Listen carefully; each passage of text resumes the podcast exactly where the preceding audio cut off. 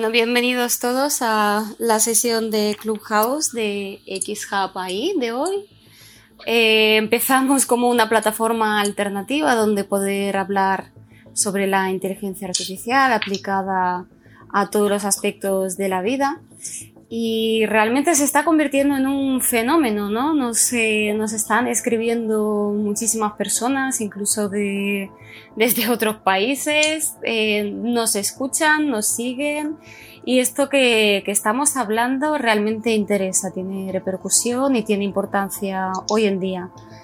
Así que muchísimas gracias por venir eh, a esta sesión que creo que va a ser muy interesante la revolución de la inteligencia aplicada a las empresas, al mundo business, algo que vivimos en el día a día y, cada uno en su sector puede realmente ver hasta dónde podría, podría mejorar la inteligencia artificial, los procesos que, que tenemos ahora mismo. Eh, va a quitar el trabajo, como, como dicen muchos, eh, los robots van a quitar el trabajo a los humanos, nos van a liberar de, de carga técnica, de trabajos monótonos para darnos eh, tiempo para ser creativos, para, para inventar, para crear, para para mm, humanizar el trabajo y no perder el tiempo con procesos eh, puramente eh, pues, eh, de algoritmos, de, de, mecanismos.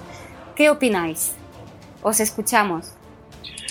Bueno, muy bien, Julia, esa primera introducción. Vamos a hacer una, si no habéis estado nunca, hay alguno que ya es habitual, pero vamos a hacer una primera ronda en que, bueno, os presentáis nos contáis un poquito quiénes sois Luego yo haré una introducción y, empezaremos con las preguntas de, un tema bastante controvertido y de presente totalmente. Entonces, bueno, vamos a empezar por orden, vamos a empezar por Jerónimo. Hola Jerónimo, ¿qué tal?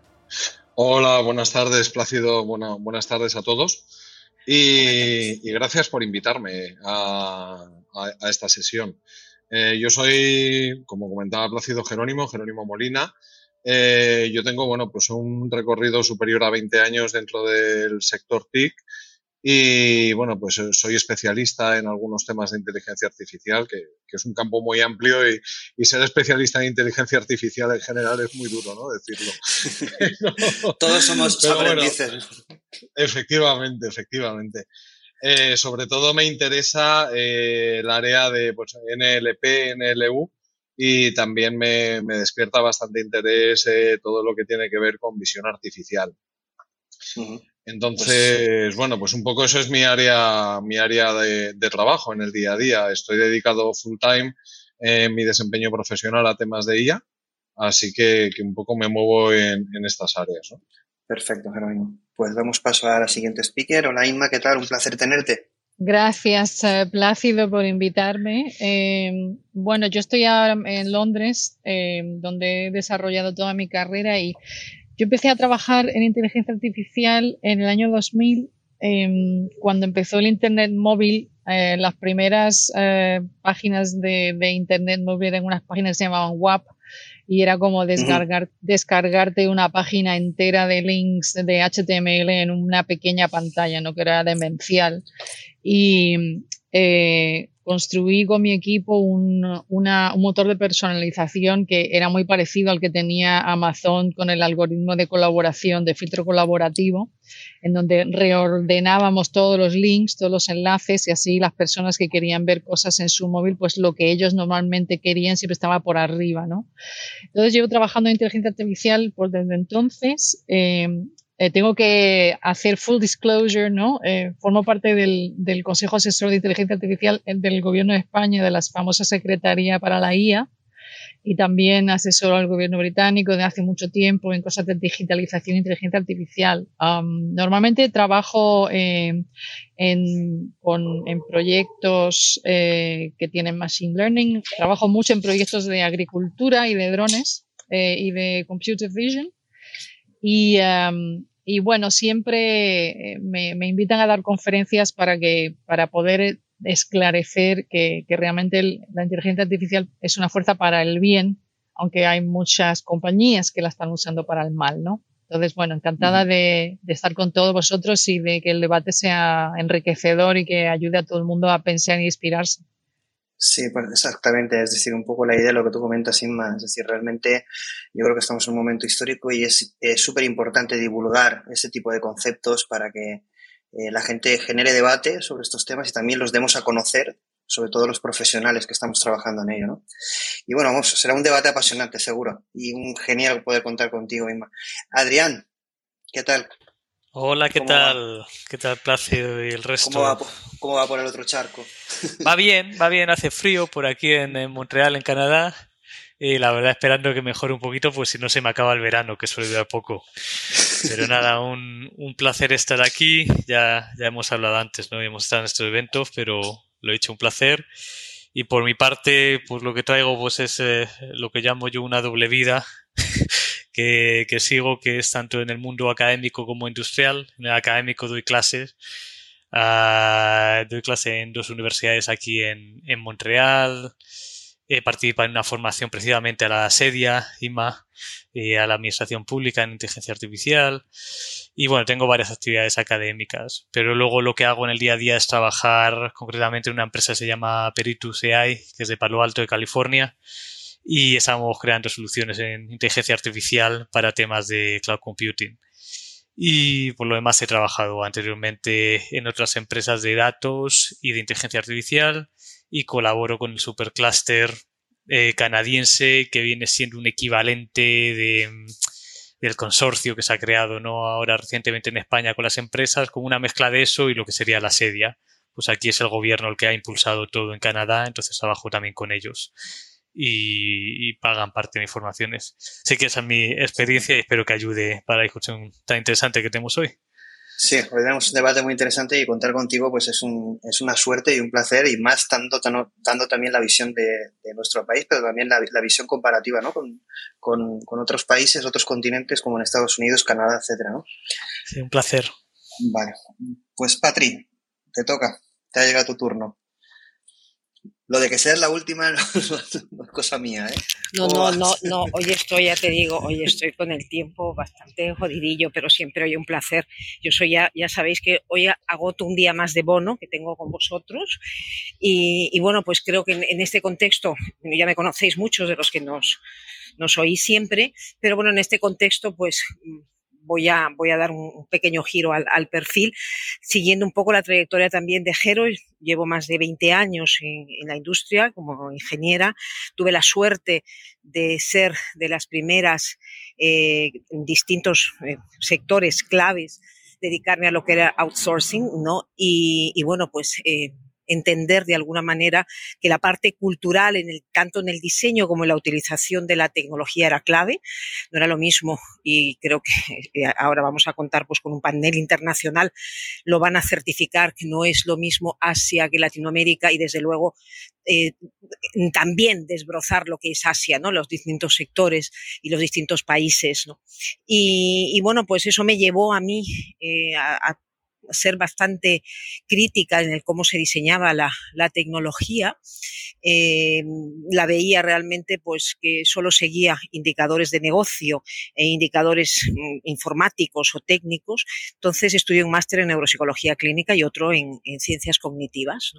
Y desde esa óptica es que ahora estoy también, además de trabajar eh, por cuenta ajena para también empresas multinacionales, pues llevo una marca personal donde lo que me interesa es esa IA mucho más general. Eh, estoy muy ocupada en temas de lo que es modelaje ¿no? de, de sistemas complejos, adaptativos, y bueno, pues en, en, en esa línea pues aportaré hoy con, con, vosotros.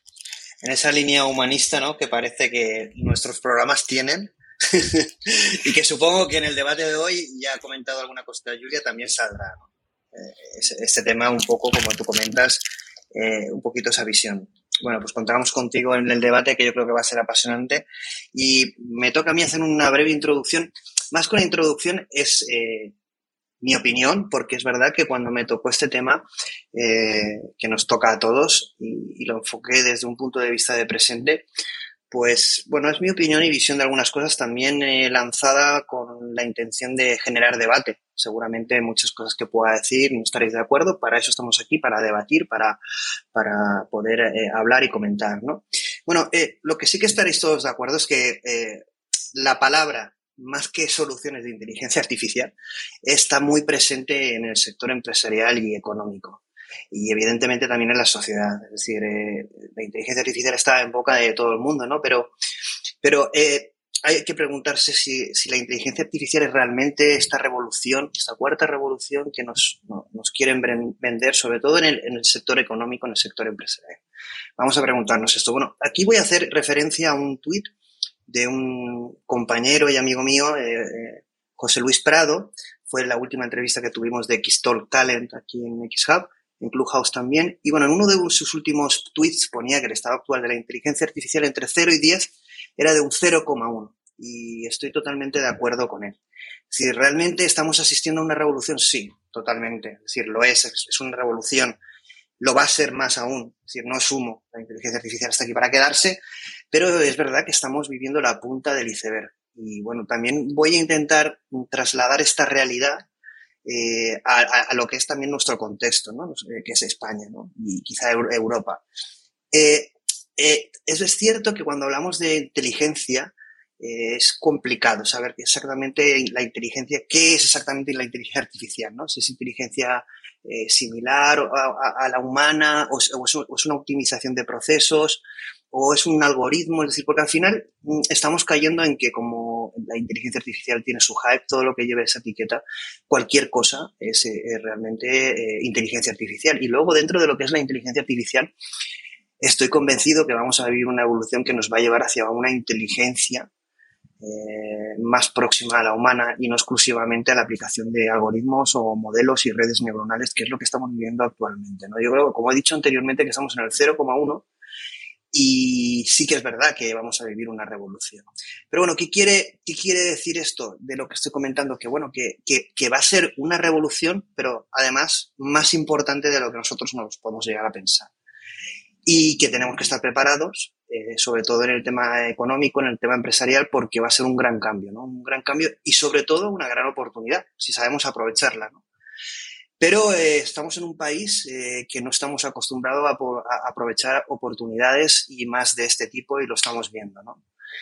Eh, yo soy muy crítico, mm, estoy totalmente de acuerdo en crear estrategias nacionales, europeas, pero en el caso nuestro nacional mm, tenemos que plantearnos que lo que no puede ser es que eh, tengamos una estrategia de inteligencia artificial que da mucho hype, que nos permite tener un titular, nos permite tener una foto, pero luego lo más importante que es invertir en talento, ese talento no puede al final quedarse en nuestro país, lo estamos exportando y ese talento eh, no está reflejándose en eh, la capacidad productiva de nuestras empresas. Entonces esto nos va a generar un doble problema, porque si no somos capaces de invertir en talento, o si lo hacemos, pero ese talento no es capaz de producir en nuestras empresas ese eh, valor competitivo, vamos a tener un problema doble. Y eso eh, tenemos que actuar con inteligencia a la hora de elaborar este tipo de estrategias. No digo que la gente que lo haga no lo es, por supuesto, pero soy bastante crítico en este sentido de lo que se está haciendo hasta ahora. Entonces, bueno, las empresas que están en España hasta ahora, pues eh, el tejido económico empresarial, sabemos que es un tejido económico de pequeña empresa, pues eh, ¿a qué realidad se enfrenta? Bueno, actualmente, según, la, según los informes, eh, pues, eh, las soluciones de inteligencia artificial se aplican en, entre un 7 y un 9%, pero es verdad que muchas estadísticas de este tipo solo se aplican a un tamaño de empresas de más de 10 empleados. Es decir, que el uso de la inteligencia artificial es, es ínfimo, es muy, muy, muy reducido. Esto supone, como he dicho anteriormente, un problema de competitividad, pero también una gran oportunidad, ¿no? Y en España, bueno, yo lo que detecto principalmente por mi, mi, mi puesto eh, técnico, profesional, eh, en el sentido de, de, inteligencia artificial, es que hay un tremendo gap, ¿no? De conocimiento eh, y comunicación eh, entre lo que es el sector business y el sector técnico o profesional de la inteligencia artificial.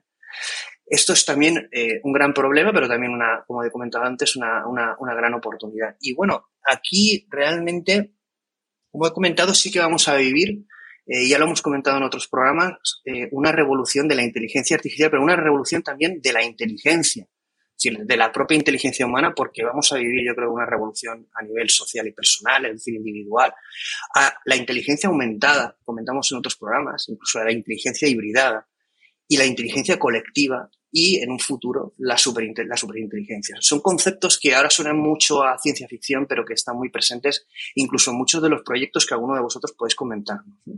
Entonces, eh, pues lo que comento, es decir, estamos en, en una revolución, en esa gran oportunidad, y lo que espero es que todo esto esté enfocado a crear esa nueva sociedad y ese nuevo modelo de modelos de negocios y de trabajo que nos permitan construir pues un futuro y un mundo mejor para todos desde un punto de vista más humano que no sea exclusivamente el objetivo eh, crear eh, empresas más competitivas.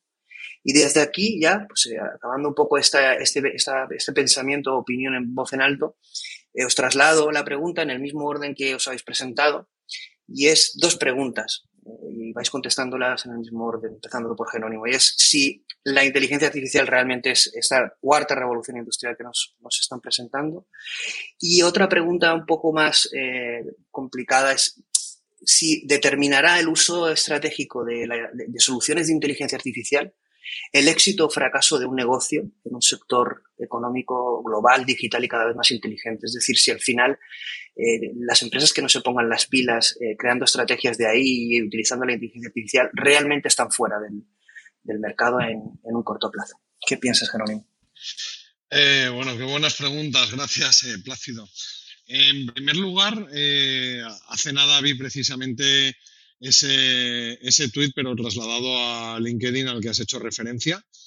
Y estoy muy de acuerdo, estoy muy de acuerdo en que, desde luego, eh, la, inteligencia artificial es una revolución industrial y estoy también muy de acuerdo en que, aunque ya es, en mi opinión, una revolución, ya hay cosas con las que con las que ni siquiera podíamos eh, soñar, ¿no? Cosas que no, hay servicios y hay funcionalidades que no nos podíamos imaginar hace 10 años, ¿no?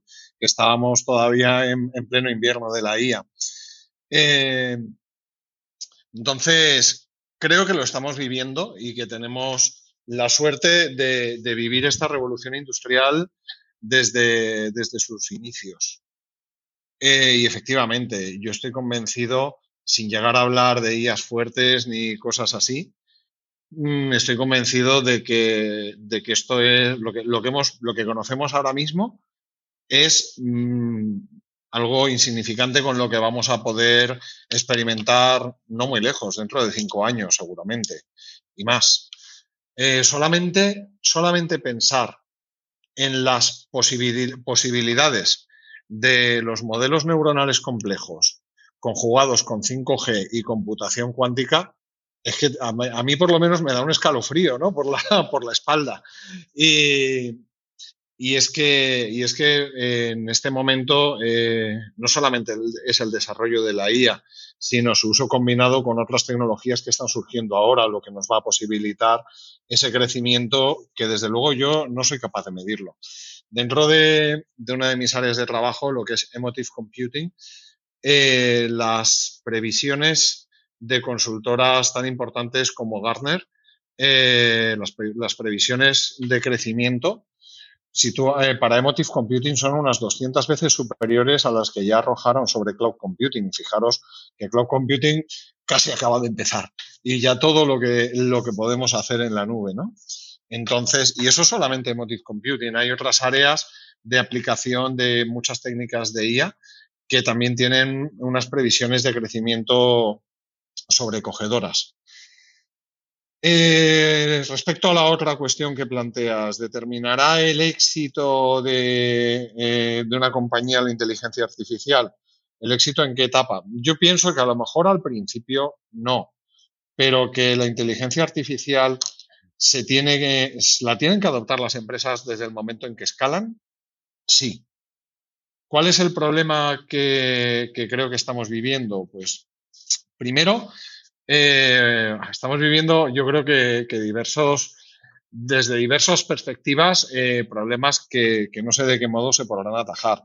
Tampoco es mi función, ¿no? Pero el otro día estaba comentando con una persona que está eh, incubando, incubando una empresa en una incubadora conocida y está desarrollando una solución, una startup dentro del área de recursos humanos y me decía, es que yo no soy muy partidario de la inteligencia artificial y, no sé si has visto tal documental donde eh, todo esto, pues eh, esos documentales que probablemente habréis visto todos, ¿no? Y que de algún modo demonizan el uso de la inteligencia artificial, ¿no? Y cómo hacer comprender a estas personas que la manipulación de los datos no ha nacido en la era de la IA, que es algo que si hablas con cualquier periodista puede explicarte largo y tendido que viene de, de mucho tiempo atrás, ¿no? Y que el problema está en el mal uso de los datos por parte de las personas y no en algoritmos y modelos. Eh, eso por un lado. Por otro lado, eh, como una vez me comentó un compañero de una empresa en la que trabajaba, que me decía, oye, eh, me han comentado que tú sabes mucho de Big Data y de inteligencia artificial y A ver, espera, espera, espera, no, mezclemos conceptos, ¿no? De Big Data sé algo, no mucho. De inteligencia artificial a lo mejor sé un poco más, pero son cosas distintas. La gente eh, asocia la inteligencia artificial al Big Data eh, y no necesariamente tienen que ir de la mano. Habrá muchos casos de uso en los que sí, y otros muchos en los que no. Es que la inteligencia artificial, como etiqueta, ha fagocitado cualquier cosa, ¿no? Parece a nivel tecnológico. Yo creo que un if, un if en programación ya es inteligencia artificial, que puede ser que lo sea, es inteligencia artificial al fin y al cabo, ¿no? Pero bueno, complicado, ¿no? Entonces, entonces también hay que, hay que verlo desde ese punto de vista, ¿no? Con ese tipo de, de, de visión, Parece que solamente las empresas que tienen necesidad de utilizar Big Data, quizá en un momento les venga bien utilizar inteligencia artificial, con lo cual parece que desde ahí ya eh, se está dirigiendo de algún modo a empresas de una cierta dimensión y para nada es así desde mi punto de vista. Depende de tu negocio, depende de tus casos de uso, depende de, muchas cosas. Puedes estar utilizando inteligencia artificial eh, en etapas bastante tempranas del desarrollo de una empresa. Que tú no, considerarías ahora mismo, al menos en el presente, que es, va a ser crítico para las empresas el uso de inteligencia artificial o no. Dependientemente a ver, crítico, crítico sí, pero dependiendo del tamaño. Eh, en una empresa de tamaño pequeño, a lo mejor no es crítico, y del sector, claro a lo mejor no es crítico, pero en términos generales, eh, generalizando sectores, en el momento en que una empresa empieza a escalar, es decir, ya eh, va por un crecimiento mucho mayor y donde ya se plantea unas, unas expectativas de, incremento de beneficios de un año para otro sustanciales, o desde ahí, o desde ahí, sí se empieza uno a plantear eh, cómo puedo aplicar la IA, cómo puedo eh, automatizar procesos, cómo puedo, si no sistematizar, sí desde luego enriquecer la toma de mis decisiones, etcétera, etcétera. Es decir, en el momento en que empiezas a escalar, o te lo planteas, o luego el coste de adopción de la IA más la pereza de, de abordarla en ese momento, ya probablemente sí que esté condicionando muchísimo tus y limitando muchísimo tus posibilidades de crecimiento. Eh, creo yo, que es en...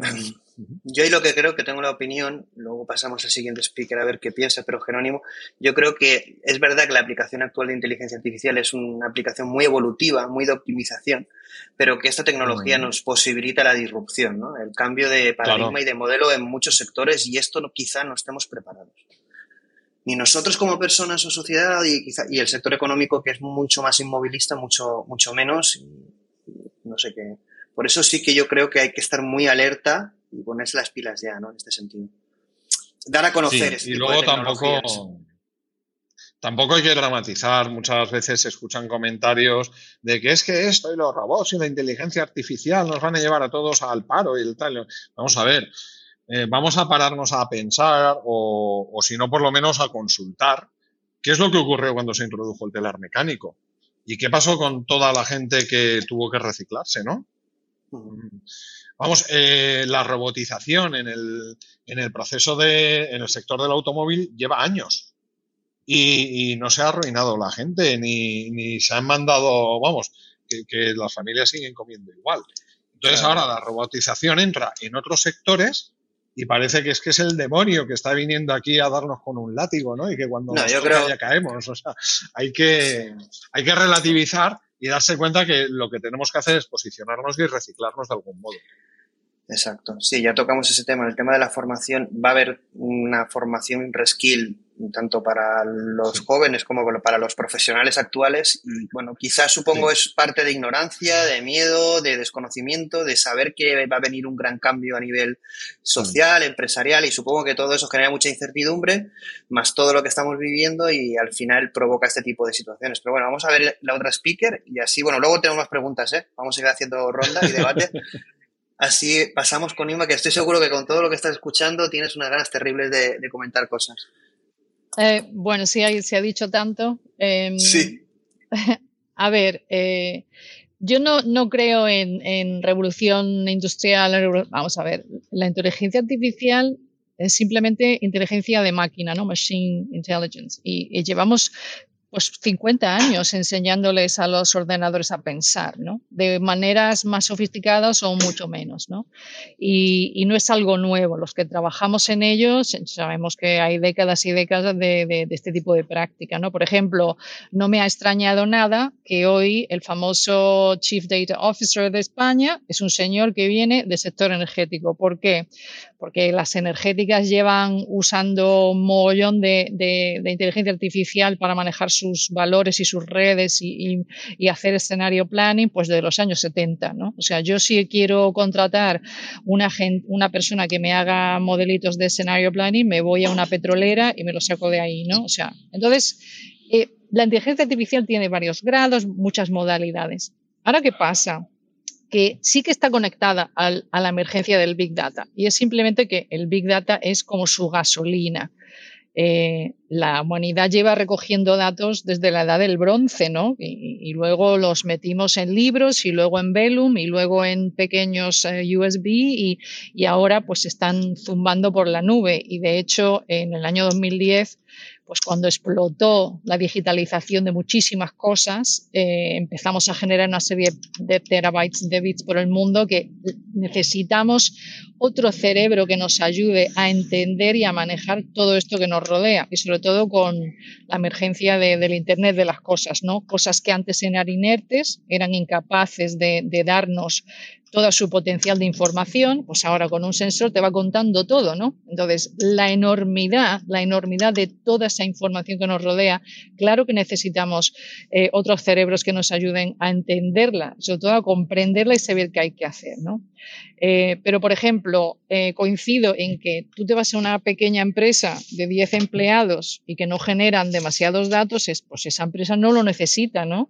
Pero al mismo tiempo, si te vas a meter a crear, por ejemplo, aparatitos eh, que trabajen en, el edge, ¿no? No sé cómo se dice en castellano, eh, pero, eh, por ejemplo, los, aparatos médicos para, ver si una persona tiene, tiene un tumor o marcadores de cáncer, ¿no? Pues esos, esos algoritmos los han entrenado en el cloud porque necesitas un mogollón de datos, pero luego lo metes en una pequeña máquina de hacerte scan de Siemens y va funcionando con pequeños datos reales de 40 personas que entraron esta mañana por la consulta, pero te lo saca, ¿no? Entonces, hay diversas modalidades y diversos entornos. Eh, hay otros entornos que han aparecido y han sorprendido al mundo simplemente porque fueron como digamos, vamos a jugar, ¿no? Por ejemplo, eh, la compañía Callaway que hace palos de golf, ¿no? Bueno, pues esta gente hace dos años, eh, para diseñar el nuevo hierro, dijeron, oye, tenemos 15.000 puntos de datos de todas las fuerzas físicas y de golpeo y del core que ocurre cuando un palo le da una bola y sale zumbando. Oye, ¿y si hacemos un programa de simulación y vemos a ver cómo diseñamos este hierro que va dentro del, del palo? Y bueno, salió una cosa que parecía que estaba hecha en Star Trek, o sea, no se parecía nada a los antiguos modelos de cómo los humanos estaban diseñando ese hierrecito adentro del, drive, ¿no? Y al principio el jefe de diseño se horrorizó, pero cuando lo construyeron y empezaron a darle palazos a, a las bolas y veían que salían como 50 yardas más para adelante, Bueno, pues Callaway la ha manufacturado. ¿Y ahora qué pasa? Que Mizuno y los otros que están compitiendo con ellos en ese mercado, ahora todos han tirado a la basura lo de construir el modelito de verdad y se han pasado a hacerlo con un programa de diseño que está basado en, algoritmos, ¿no? Entonces, eh, cada industria va a encontrar su pequeño renacimiento. Hay unas que van a salir por delante de otras. Por ejemplo, yo he trabajado mucho en la industria, en la industria del automóvil en, en Alemania, ¿no? Y me acuerdo que cuando en el... Tienes ahí, perdona, tu libro, tu libro en Amazon, ¿no? Ah, sí, mi libro. Coméntalo. Sí, libro. Cuéntanos. Bueno, eh, es, es, he publicado un libro con, con Press Media eh, en Nueva York que se vende a nivel global de cómo la industria del automóvil se ha transformado gracias a la inteligencia artificial y a la digitalización. Es decir, esto es una industria que sí empezó yendo de motores, pero muy, muy pronto, en los años 60, metió electrónica. Y, bueno, eh, ha sido es una una revolución tremenda y los, los, automóviles y la industria entera eh, va a poder hacer las cosas que queremos que haga, por ejemplo, nivel 5 de self-driving, porque lleva ya décadas y décadas que son computadoras con ruedas, ¿no? Entonces, yo me acuerdo que cuando fue el escándalo de las emisiones de gas en Estados Unidos, que Volkswagen crujió, pues estábamos trabajando en un proyecto y nos dijeron que no más usar el túnel de viento, porque eso vale una pasta todos los días que eso se genere electricidad para que funcione.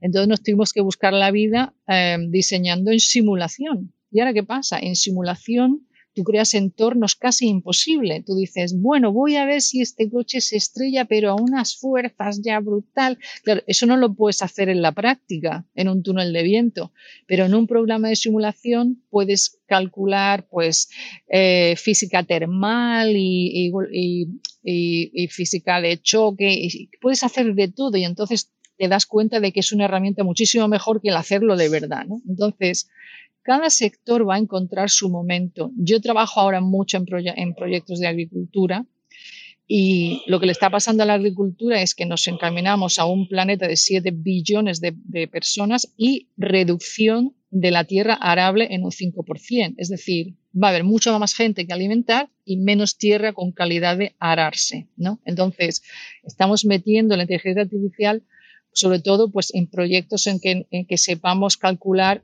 cómo va a rendir este campo mejor sin tener que plantar todo el campo, o sea, es decir, cosas de optimización. Entonces, si tú vas mirando todas las verticales de cada industria en donde la IA se ha metido, o bien a, crear precisión, por ejemplo, en la medicina, en donde yo enseño en Inglaterra, en Imperial College, el departamento de medicina trabaja mucho con nosotros porque estamos haciendo mucho diagnóstico, diagnóstico por imagen, porque la verdad es que en cinco años, si tú te haces unas pruebas de imagen, eh, rayos X, lo que, lo que sea, para ver si tienes un tumor, para ver si tienes un marcador de cáncer en sangre, tú no quieres que un médico con los ojitos de humano, que se les engaña como a un chino, así con un truco de magia, te diga si, si ha cambiado en un centímetro o no tu pequeño tumor. Tú quieres un programa de precisión que se diga medio milímetro puro 0003 ha cambiado. Es decir, vamos a tener que romper esquemas mentales conforme vayamos viendo que sí, es verdad, hay en ciertos aspectos que la inteligencia artificial nos va a ayudar muchísimo y por supuesto no vamos a querer hacer eso más. Por ejemplo, en medicina, cuando tienes que operar a alguien que tiene una arritmia, no sé, yo tengo más de 50 años, ¿no? Y yo me acuerdo que creciendo, pues que cierto médico eh, cirujano cardíaco en Sudáfrica se hizo muy famoso porque era una persona que sabía curar arritmias, unas operaciones brutales, ¿no? Pero claro, ese hombre tenía un pulso que no veas. Em, la mayoría de las personas hace 20 años que tenían arritmias se morían al final. Era imposible operarlas. ¿Por qué? Porque te hacen unos cortecitos milimétricos en el músculo del corazón que se llaman ablaciones, que, que ahora cuando tienes un, un, un, brazo de robot que te lo está manejando un médico, pero el brazo puede cortar a lo que tú le pidas, pues claro, salvas muchas más vidas, ¿no? Entonces, mi punto de partida siempre es ser muy pragmática. Yo estoy metiendo inteligencia artificial aquí porque verdaderamente voy a resolver problemas que anteriormente no se podían resolver o voy a optimizar de una manera muchísimo más evidente algo. Entonces sí me meto ahí, ¿no? ¿No crees, ahí, perdón, te hago una pregunta, ¿no crees que eh, tú que estás comentando todos estos sectores y, un poco la tendencia es que estamos pidiéndole a la inteligencia artificial lo que muchas veces no le pedimos al ser humano a la inteligencia humana? Por ejemplo, la conducción, autónoma, a lo mejor tenemos menos muertes que de forma autónoma, pero exigimos la perfección, ¿no? En, el, en temas médicos, pues evidentemente hay una, una, información que no teníamos y que nos va a ayudar, pero lo vemos como muy negativo, ¿no? Prácticamente, si no supone un sistema perfecto, es como que el que no lo aceptamos, que hay una cierta reticencia. Y esto ocurre en todos los sectores. Estamos pidiendo lo que no le pedimos al ser humano. Bueno, eh, pues porque los únicos que estamos aquí inventando cosas somos nosotros, ¿no? Pero, a ver, por ejemplo, en, en, ciertos hospitales en Estados Unidos y aquí en Inglaterra, que hacemos muchas pruebas de medicina de precisión, sí que se están aceptando. Lo que pasa es que tienes que escalarlo, ¿vale? Entonces son proyectos pequeños eh, y tienes ahora que escalarlos. Lo más difícil en medicina ahora mismo que estamos usando inteligencia artificial es eh, concordar las bases de datos, ¿no? Porque si tú tienes un equipo en el MIT que está entrenando, que está etiquetando mogollón de, de imágenes de escáner cerebro con tumores, pues tú quieres que las compartan con las que tú tienes aquí para entonces correr el programa con muchísima más falibilidad, ¿no? Entonces, ahora mismo es el comienzo, pero lo que sí ocurre es que, por ejemplo, en vehículos, eh, no vamos a tener vehículos que conduzcan por sí mismos hasta que las ciudades no estén y las carreteras no estén digitalizadas, porque esos vehículos necesitan muchísimo edge computing de eh, datos de vehículo a vehículo, de vehículo a la infraestructura, de vehículo. entonces, eh, hasta que los coches no son la única parte de la ecuación para cuando todo esté automatizado, digamos, en las ciudades, ¿no? Lo que pasa que la industria del automóvil le gusta mucho experimentar, eh, y entonces, pues empezamos a trabajar en, en, en, automoción eh, independiente, pues hace mucho tiempo, solamente para, para, empezar a ver si se puede, si no se puede. Pero, por ejemplo, yo siempre cuento el caso a todo el mundo de que todos estamos contribuyendo al aprendizaje del algoritmo de Google, de sus coches de Waymo, cada vez que le decimos al catch-up, esto es un coche, esto es un coche, esto es un coche, o esto es un avión, esto es un avión. O sea, estamos entrenando a ese algoritmo. Lo que pasa es que eh, lo de I'm not a robot, le estás entrenando al algoritmo de, de, computer vision, no de Google. Gracias, gracias Google, ¿no? Por ponernos a trabajar a todos. ¿no? Sí, sí, gratis, sí. Entonces, eh, entonces eh, lo que hay que tener conciencia es que la, inteligencia artificial es una herramienta, es una herramienta como cuando te coges un programa de software o vas a hacer un yo que sé qué, y, y, y tienes que tener conciencia de cuál es la necesidad que tengo que resolver y entonces si realmente la resuelve de manera óptima y escalable, pues entonces es bueno traerla dentro de una empresa, pero no la podemos forzar, no la podemos forzar porque entonces ocurre lo que ocurre, que la gente se, al final del proyecto dice, bueno, pues esto tampoco era tan genial, pues claro, porque nunca deberíamos haberlo hecho. Y una pregunta ahí más, eh, un poquito con mala leche, es decir, si crees que esta visión que tú comentas es tan así, porque a nivel europeo y también en el nivel regulatorio se ha lanzado contra la IA de esta forma tan tajante. Es decir, eh, se le tiene tanto miedo cuando realmente en Europa quedamos a la cola de la productividad, creo yo. No, no lo sé. ¿Cuál es tu opinión? A ver, em, eh, ¿quién, ¿qué países invierten de forma masiva en el desarrollo de IA? China, primero, número uno, seguida de Estados Unidos y después Europa como mercado único, ¿no? ¿Y ahora qué pasa? Eh, la Unión Europea eh, el, directivo que lanzó en febrero, que yo trabajé en él, por cierto, lo único que propuso es, bueno, bueno, bueno, eh, encantados de que la IA se desarrolle, pero vamos a tener que empezar a pensar en cosas de ética, en cómo se le plantea a las empresas que va a ser una herramienta y una ayuda. Es decir, la Unión Europea está creando programas de adopción de IA y de crear eh, entendimiento más sobre la IA. De hecho, el, G7 formó un grupo que se llama el, Global Partnership for AI, ¿no? para inteligencia artificial, del cual soy miembro en, un, en uno de los proyectos que es cómo introducir la inteligencia artificial en sectores PYME, ¿no? en SMEs, y yo estoy creando otro ramal que es para cómo meterlo en la ganadería y el campo, que es fundamental. Y el primer escalón que los gobiernos saben es vamos a hacer las cosas para el bien común, con ética, teniendo en cuenta los derechos de las personas. Es decir, esos son los grupos de trabajo más gordos que hay dentro de esos organismos, ¿no?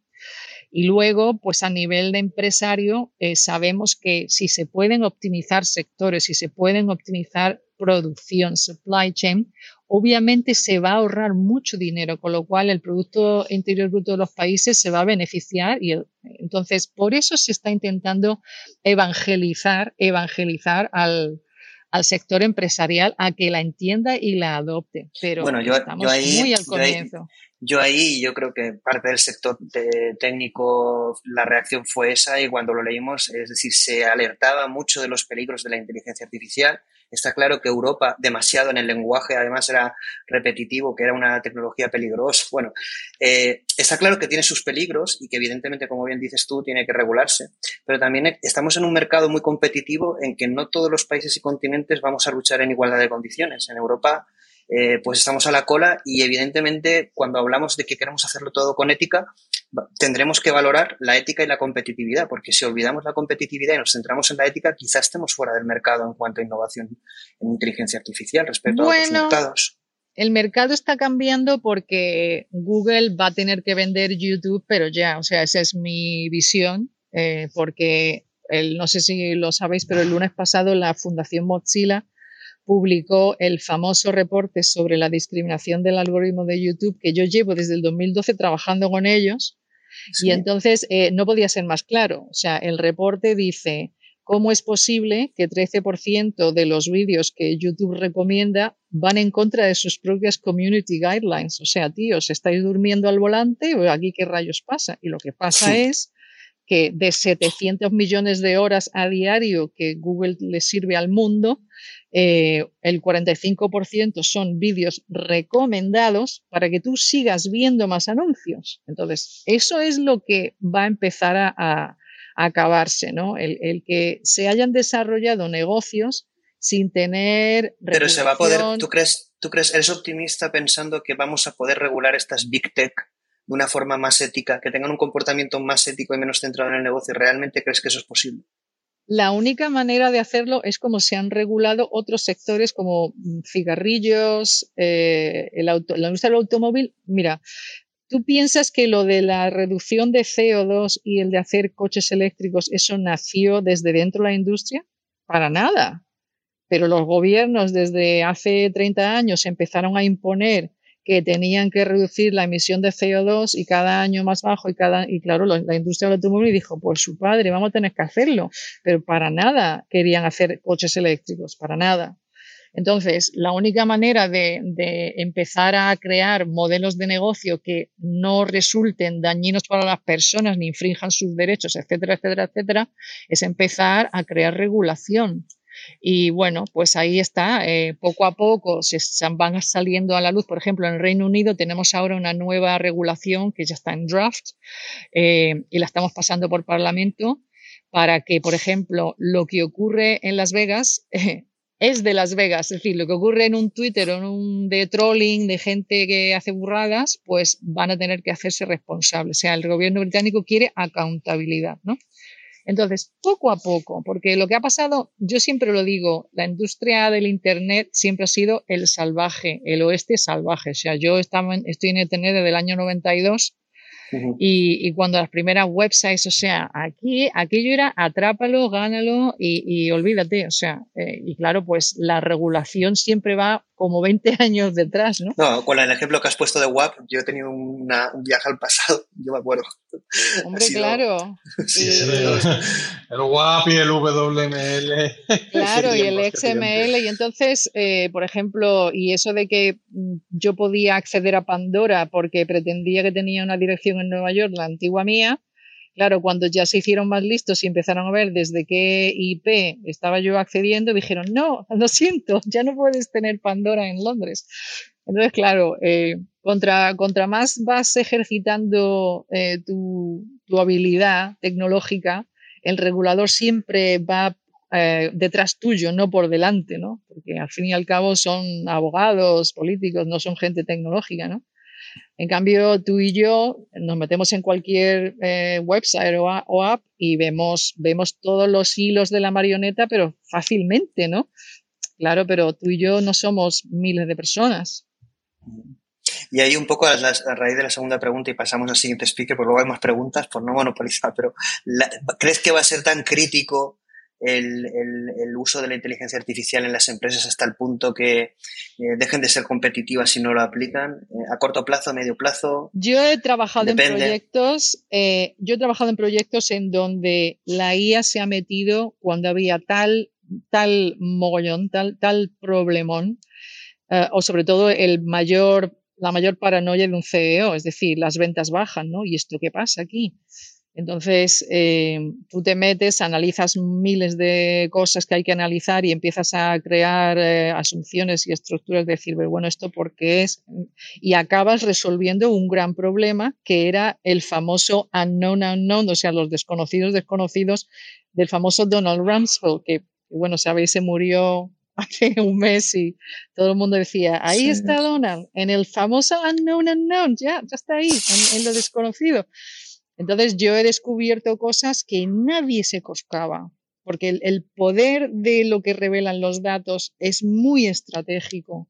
Y si logras dar con lo que está pasando y entenderlo y en qué contexto, resuelves muchos problemas estratégicos comerciales de ventas, de por qué la gente no nos compra el producto, o sea, muchos, muchos desconocidos.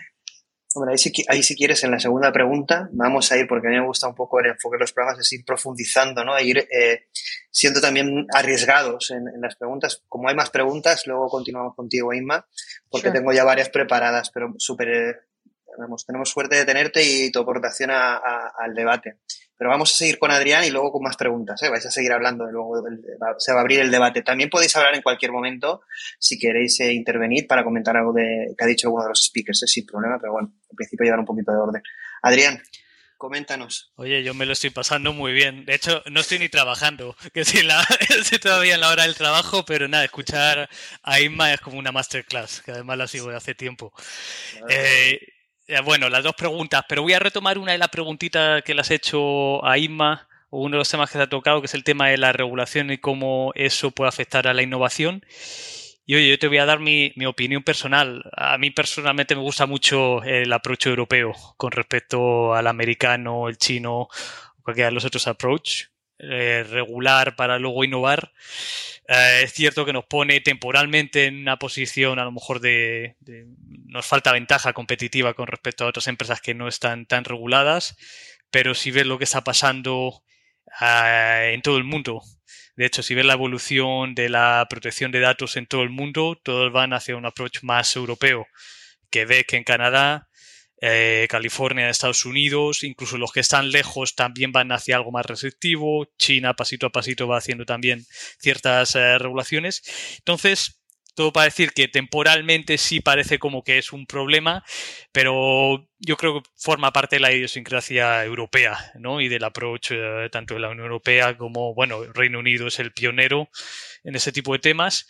Y ahora lo bueno que estamos viendo es que se aproxima justamente la parte ética y la regulatoria, porque antes lo que podíamos regular es la protección de datos. Ahora ya estamos regulando también la noción de ética, que es por supuesto muy personal eh, o muy relacionada a la manera de ver las cosas de, la Unión Europea.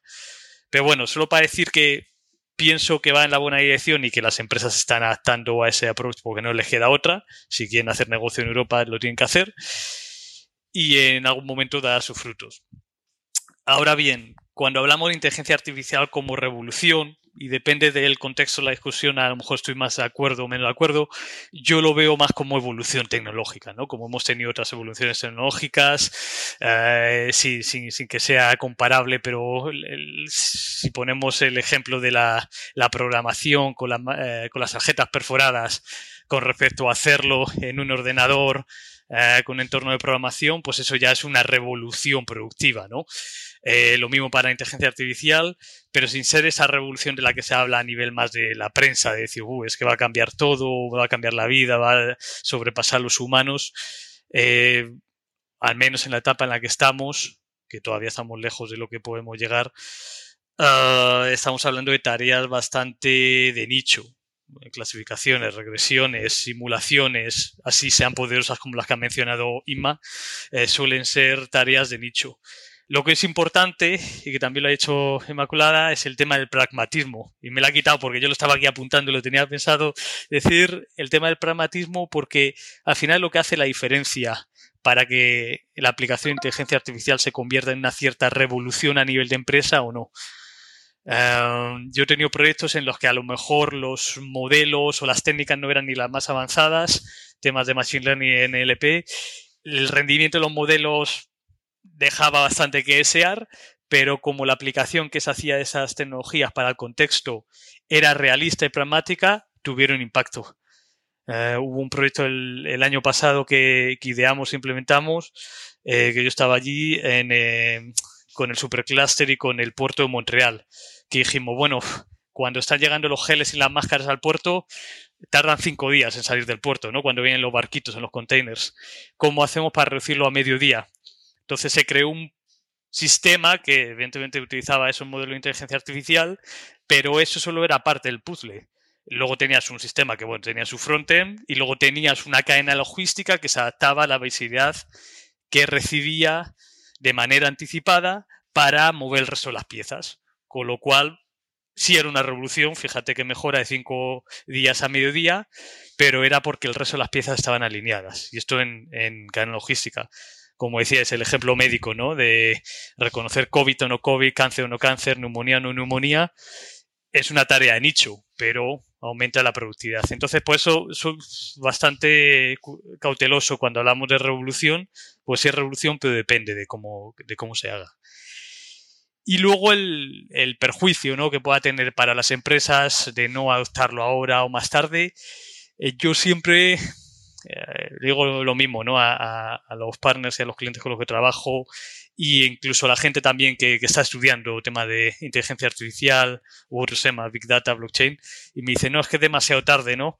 Y le digo, bueno, relativamente, porque ahora mismo cuando se estudia inteligencia artificial y la manera de implementar inteligencia artificial se hace en base al aprendizaje de estos años, ¿no? de, de bastantes años y con todos los errores y con todos los aprendizajes y sabiendo que lo que antes se hacía todo en base a código, ¿no? Y que nos costaban posiblemente proyectos de varios millones para implementar un modelo que a lo mejor no era ni siquiera perfecto, ahora te vas al cloud y te puede funcionar de una manera suficientemente buena para la mayor parte de las empresas y tarda varios días en vez de varios meses. Entonces, ese aprendizaje y esas lecciones aprendidas e incluso a nivel de proyecto, pero también a nivel de estrategia AI en una compañía, ¿no? Todo eso, los playbooks que están saliendo, toda la literatura de MIT, de Harvard Business Review, pues porque otras personas han estado experimentando, otras compañías han estado experimentando y sobre todo fallando. Entonces no creo que sea un perjuicio total.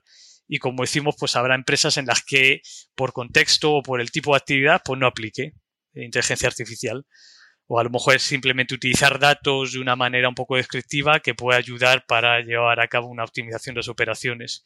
Para algunas sí va a ser muy importante eh, reducir gastos, ¿no? Automatizar ciertas cosas que nos permitan reducir el gasto o incrementar las ventas, sobre todo en un, en un contexto competitivo como el que tenemos y otras empresas en tu industria utilizan inteligencia artificial y ya reducen los gastos o aumentan los ingresos, pues sí te fuerza un poco por esa presión del par. Pero para el resto a lo mejor no es necesario, toca verlo. Pero bueno, como resumen, pues sí lo veo como una revolución, pero depende, ¿no? Como todo en la vida, eh, pues depende. Bueno, lo ves como algo más evolutivo, ¿no? Sí, sí, sí, como un añadido. Es, eh, mira, me pasa lo mismo, estoy facilito los cursos de, MIT de, de, estrategia de inteligencia artificial y el de blockchain.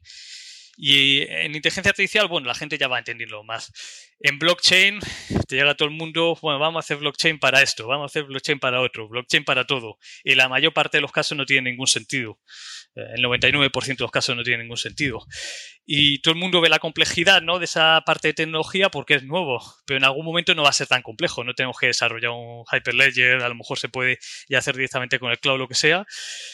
Entonces, cuando esa complejidad se reduzca, cuando la gente sea capaz de entender el potencial que tiene, entonces los casos de uso que llegarán serán un poquito más, eh, más realistas y sí, es simplemente un añadido ¿no? en la evolución tecnológica. Hmm. Bueno, pues luego hay más preguntas. Vamos a pasar al siguiente speaker a ver qué piensa, que estarán todos con ganas de hablar. A ver, Patrick, ¿qué tal?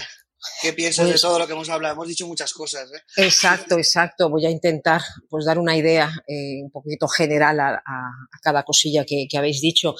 Em, empezando por lo más sencillo, entre comillas, ¿no? la parte regulatoria. Evidentemente, estoy absolutamente de acuerdo con Igma, que el gran problema que tenemos es quién regula. ¿no? Esto ya lo hemos hablado además Plácido en alguna otra ocasión, cuando además los dilemas morales ¿no? y, son diferentes éticas, hablamos de la ética y no es la ética, ¿no? es, es verdaderamente eh, todo un proceso que tiene que adecuarse a dilemas morales que también tienen que ver con la cultura. ¿no? Entonces realmente hay una, una complejidad, además de los diferentes ritmos, porque como bien se ha dicho, eh, se regula a posteriori y, volvemos a lo mismo. ¿no? A mí me parece que es clave, efectivamente, nuevamente entender un lenguaje común. Yo creo que sin lenguaje común mal avanzamos. Luego voy a dar otro ejemplo el, por qué sigo diciendo esto. Y, estar todos involucrados ¿no? en, ese, en ese diseño. De hecho, eh, imaginaros, yo creo que además es clave porque estas, estos pequeños experimentos, si queremos llamarlos de nicho, pero que ya como bien también ha dicho Inma, eh, llevamos décadas ¿no? y llevamos muchísimos años. Hay operaciones con robótica que se han hecho a muy larga distancia, eh, dirigidas desde Escocia, por ejemplo, a, Argentina.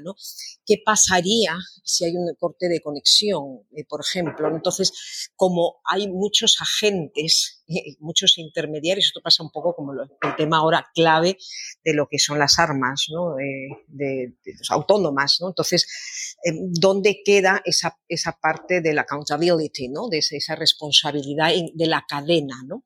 Ese, eso hay que, evidentemente, solventarlo, ¿no? porque se, yo estoy viendo que se está quedando en el limbo y lo digo desde como tecnóloga con, colegas míos que eh, siguen derivando todo el tema más soft a, otros especialistas. ¿no? Bueno, eso ya lo desarrollará pues, el psicólogo, ya lo desarrollará el filósofo, etc. Y yo creo que esa dejación eh, ya no cabe, ¿no? No cabe. Y luego, fíjate, Plácido, eh, tú decías, ¿no? Eh, que esto también ha salido. Además, yo recuerdo perfectamente esta conversación que tuvimos con, con Jordi Linares, ¿no? Que él decía, es que, claro, para mí también es una caja negra el médico. Y yo le contestaba, claro, pero es que precisamente esa es la confianza que puedo tener en la tecnología, que ya no sea una caja negra. Pero ya no estoy hablando solamente de la explicabilidad, ¿no? que puede ser esa black box de, la inteligencia artificial, sino una caja negra de cómo funciona la tecnología y la convergencia. Aquí entro eh, también a decir una cosa, a mí me hace mucha gracia, claro, eh, también por edad y por formación, yo me he quedado siempre muy impresionada cuando amistades, ¿no? Eh, lo que hacían era vanagloriar eh, la digitalización de sus hijos, eh, porque podían, pues, claro, con un grado de usabilidad eh, exagerado, pues movían el dedo y, bueno, pues es verdad, no tenían miedo porque sabían que la, la, tecnología no se iba a escacharrar o si se escacharraba, pues podías pues, resetear, podías formatear, podías, bueno, reinstalar, podías hacer mil cosas, pero que esa era la única diferencia realmente entre ciertas generaciones, Que, generaciones mías que no venían de la tecnología, pues como tienen miedo, ¿no? Viene ahí el cacharrillo, el dispositivo y dicen, a ver qué va a pasar. Pero mm, ahora además esto, he charlado y conversado con muchos profesores eh, de, de, secundaria, incluso de universidad, en pleno confinamiento se han dado cuenta y la gran pregunta que se hacían era, ¿dónde está la digitalización? ¿no? O sea, aparte de mandar fotos, mandar un WhatsApp, escribir en un foro, ¿dónde está la verdadera digitalización? Y este es un gran problema, ¿no? Para mí, yo lo veo, lo veo además clarísimamente. Em, no sabemos, yo lo digo porque voy yo y me entrevisto, ¿no? En, una empresa y dices, bueno, pues quiero eh, digitalizar, quiero ver por dónde empezamos, que siguen pensando que la digitalización es pasar lo analógico al campo digital. ¿no? Eh, creen que la digitalización ha sido simplemente, bueno, pues estar en Zoom o en alguna o en Teams, ¿no? O en alguna otra actividad y verdaderamente no se dan cuenta el potencial real de la tecnología, de la convergencia tecnológica que puede además cambiar modelos de negocio que además ellos, la gran mayoría de personas, son capaces de intuir porque el nivel de exigencia a, muchas aplicaciones eh, en muchos mercados está aumentando precisamente porque sin querer estamos expuestos. ¿no? Para mí, eh, y desde luego siempre lo recomiendo, claro, la, perspectiva evidentemente es entender cómo funciona el ser humano. Y esto, eh, antes Sigma ha contado el tema del golf. Pues yo puedo contar una anécdota en, ese mismo, en, esa misma línea con el tema del, tenis. Y efectivamente, ¿no? Un gran entrenador de tenis hace muchos años empezó a preguntar a todos, a todos los, vamos, los en activo y los ya, ya retirados, cómo hacían ciertas jugadas y, él se dio cuenta, después de, de, poder grabarlos técnicamente y de hacer ciertas mediciones eh, primero sin inteligencia artificial, porque en aquel entonces no estaba tan extendida, ya después se hicieron cosas mucho más, más, digamos, a detalle, más de precisión, pero pudo ver que todo lo que comentaban no tenía absolutamente nada que ver con lo que de verdad pasaba. ¿Qué quiero decir con esto? Que sabemos, lo que estudiamos el cerebro, sabemos las historias que nos contamos nosotros mismos para justificar, para entender, para explicar.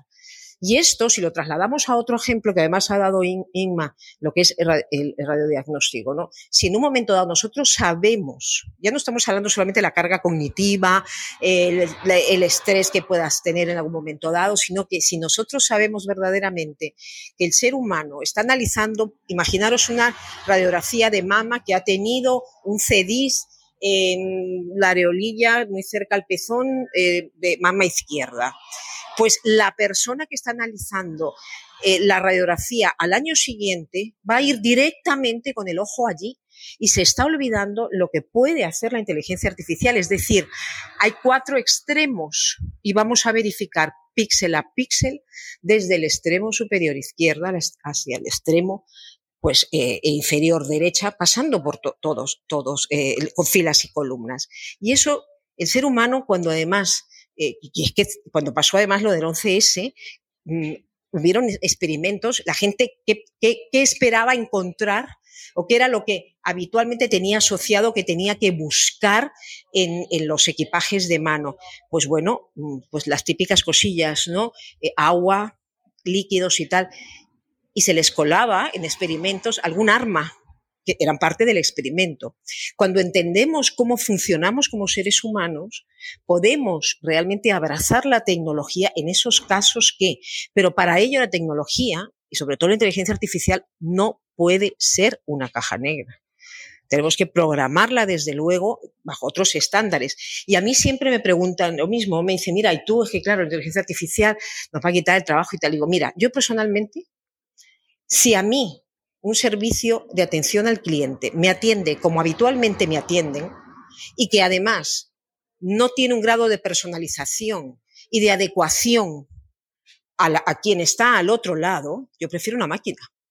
Directamente. O sea, es que yo creo que la labor también es de nosotros cómo hacemos las cosas. Si yo llamo un servicio de atención al cliente y me hace un protocolo que además no tiene nada que ver y además yo estoy histérica y en vez de, notar y de suavizar y de tener esa mano izquierda y esa psicología para tratarme, sigue con un protocolo que me está cabreando cada vez más, ¿cómo no voy a querer una máquina? Ahora, sí digo una cosa, eh, ¿Qué pasa? Mm, antes ha, dicho algo eh, Jero y luego también Inma en ese sentido, es que no son las mismas circunstancias de antes. Nos estamos olvidando o estamos haciendo un análisis de lo que es eh, la inteligencia artificial o la tecnología, pero con millones de personas, con millones de problemas de sostenibilidad y con una serie de añadidos que evidentemente no acompañaban a las otras revoluciones industriales, queramos llamar esta eh, una nueva o no, independientemente. ¿no? Entonces, eh, claro, la visión, y eso es, es que eso es lo mío, ¿no? Siempre verlo desde un punto de vista de complejidad yo siempre digo lo mismo con respecto a los objetivos de desarrollo sostenible por, hacerlo muy sencillito. Eh, las empresas siempre te, dicen, ¿no? Yo trabajo el ODS 3. Y yo digo, pero ¿cómo es esto? Si tú estás hablando de sostenibilidad, tú no me puedes decir que trabajas el ODS 3 y quedarte tan contento. Tú tienes que decirme, trabajando el ODS 3, qué impacto, tanto positivo como negativo, estás generando en los otros ODS. Porque esa es la visión que, tenemos que tener ya absolutamente sistémica para lo que es el, afrontar todos los, retos, los desafíos realmente tan complejos que tenemos.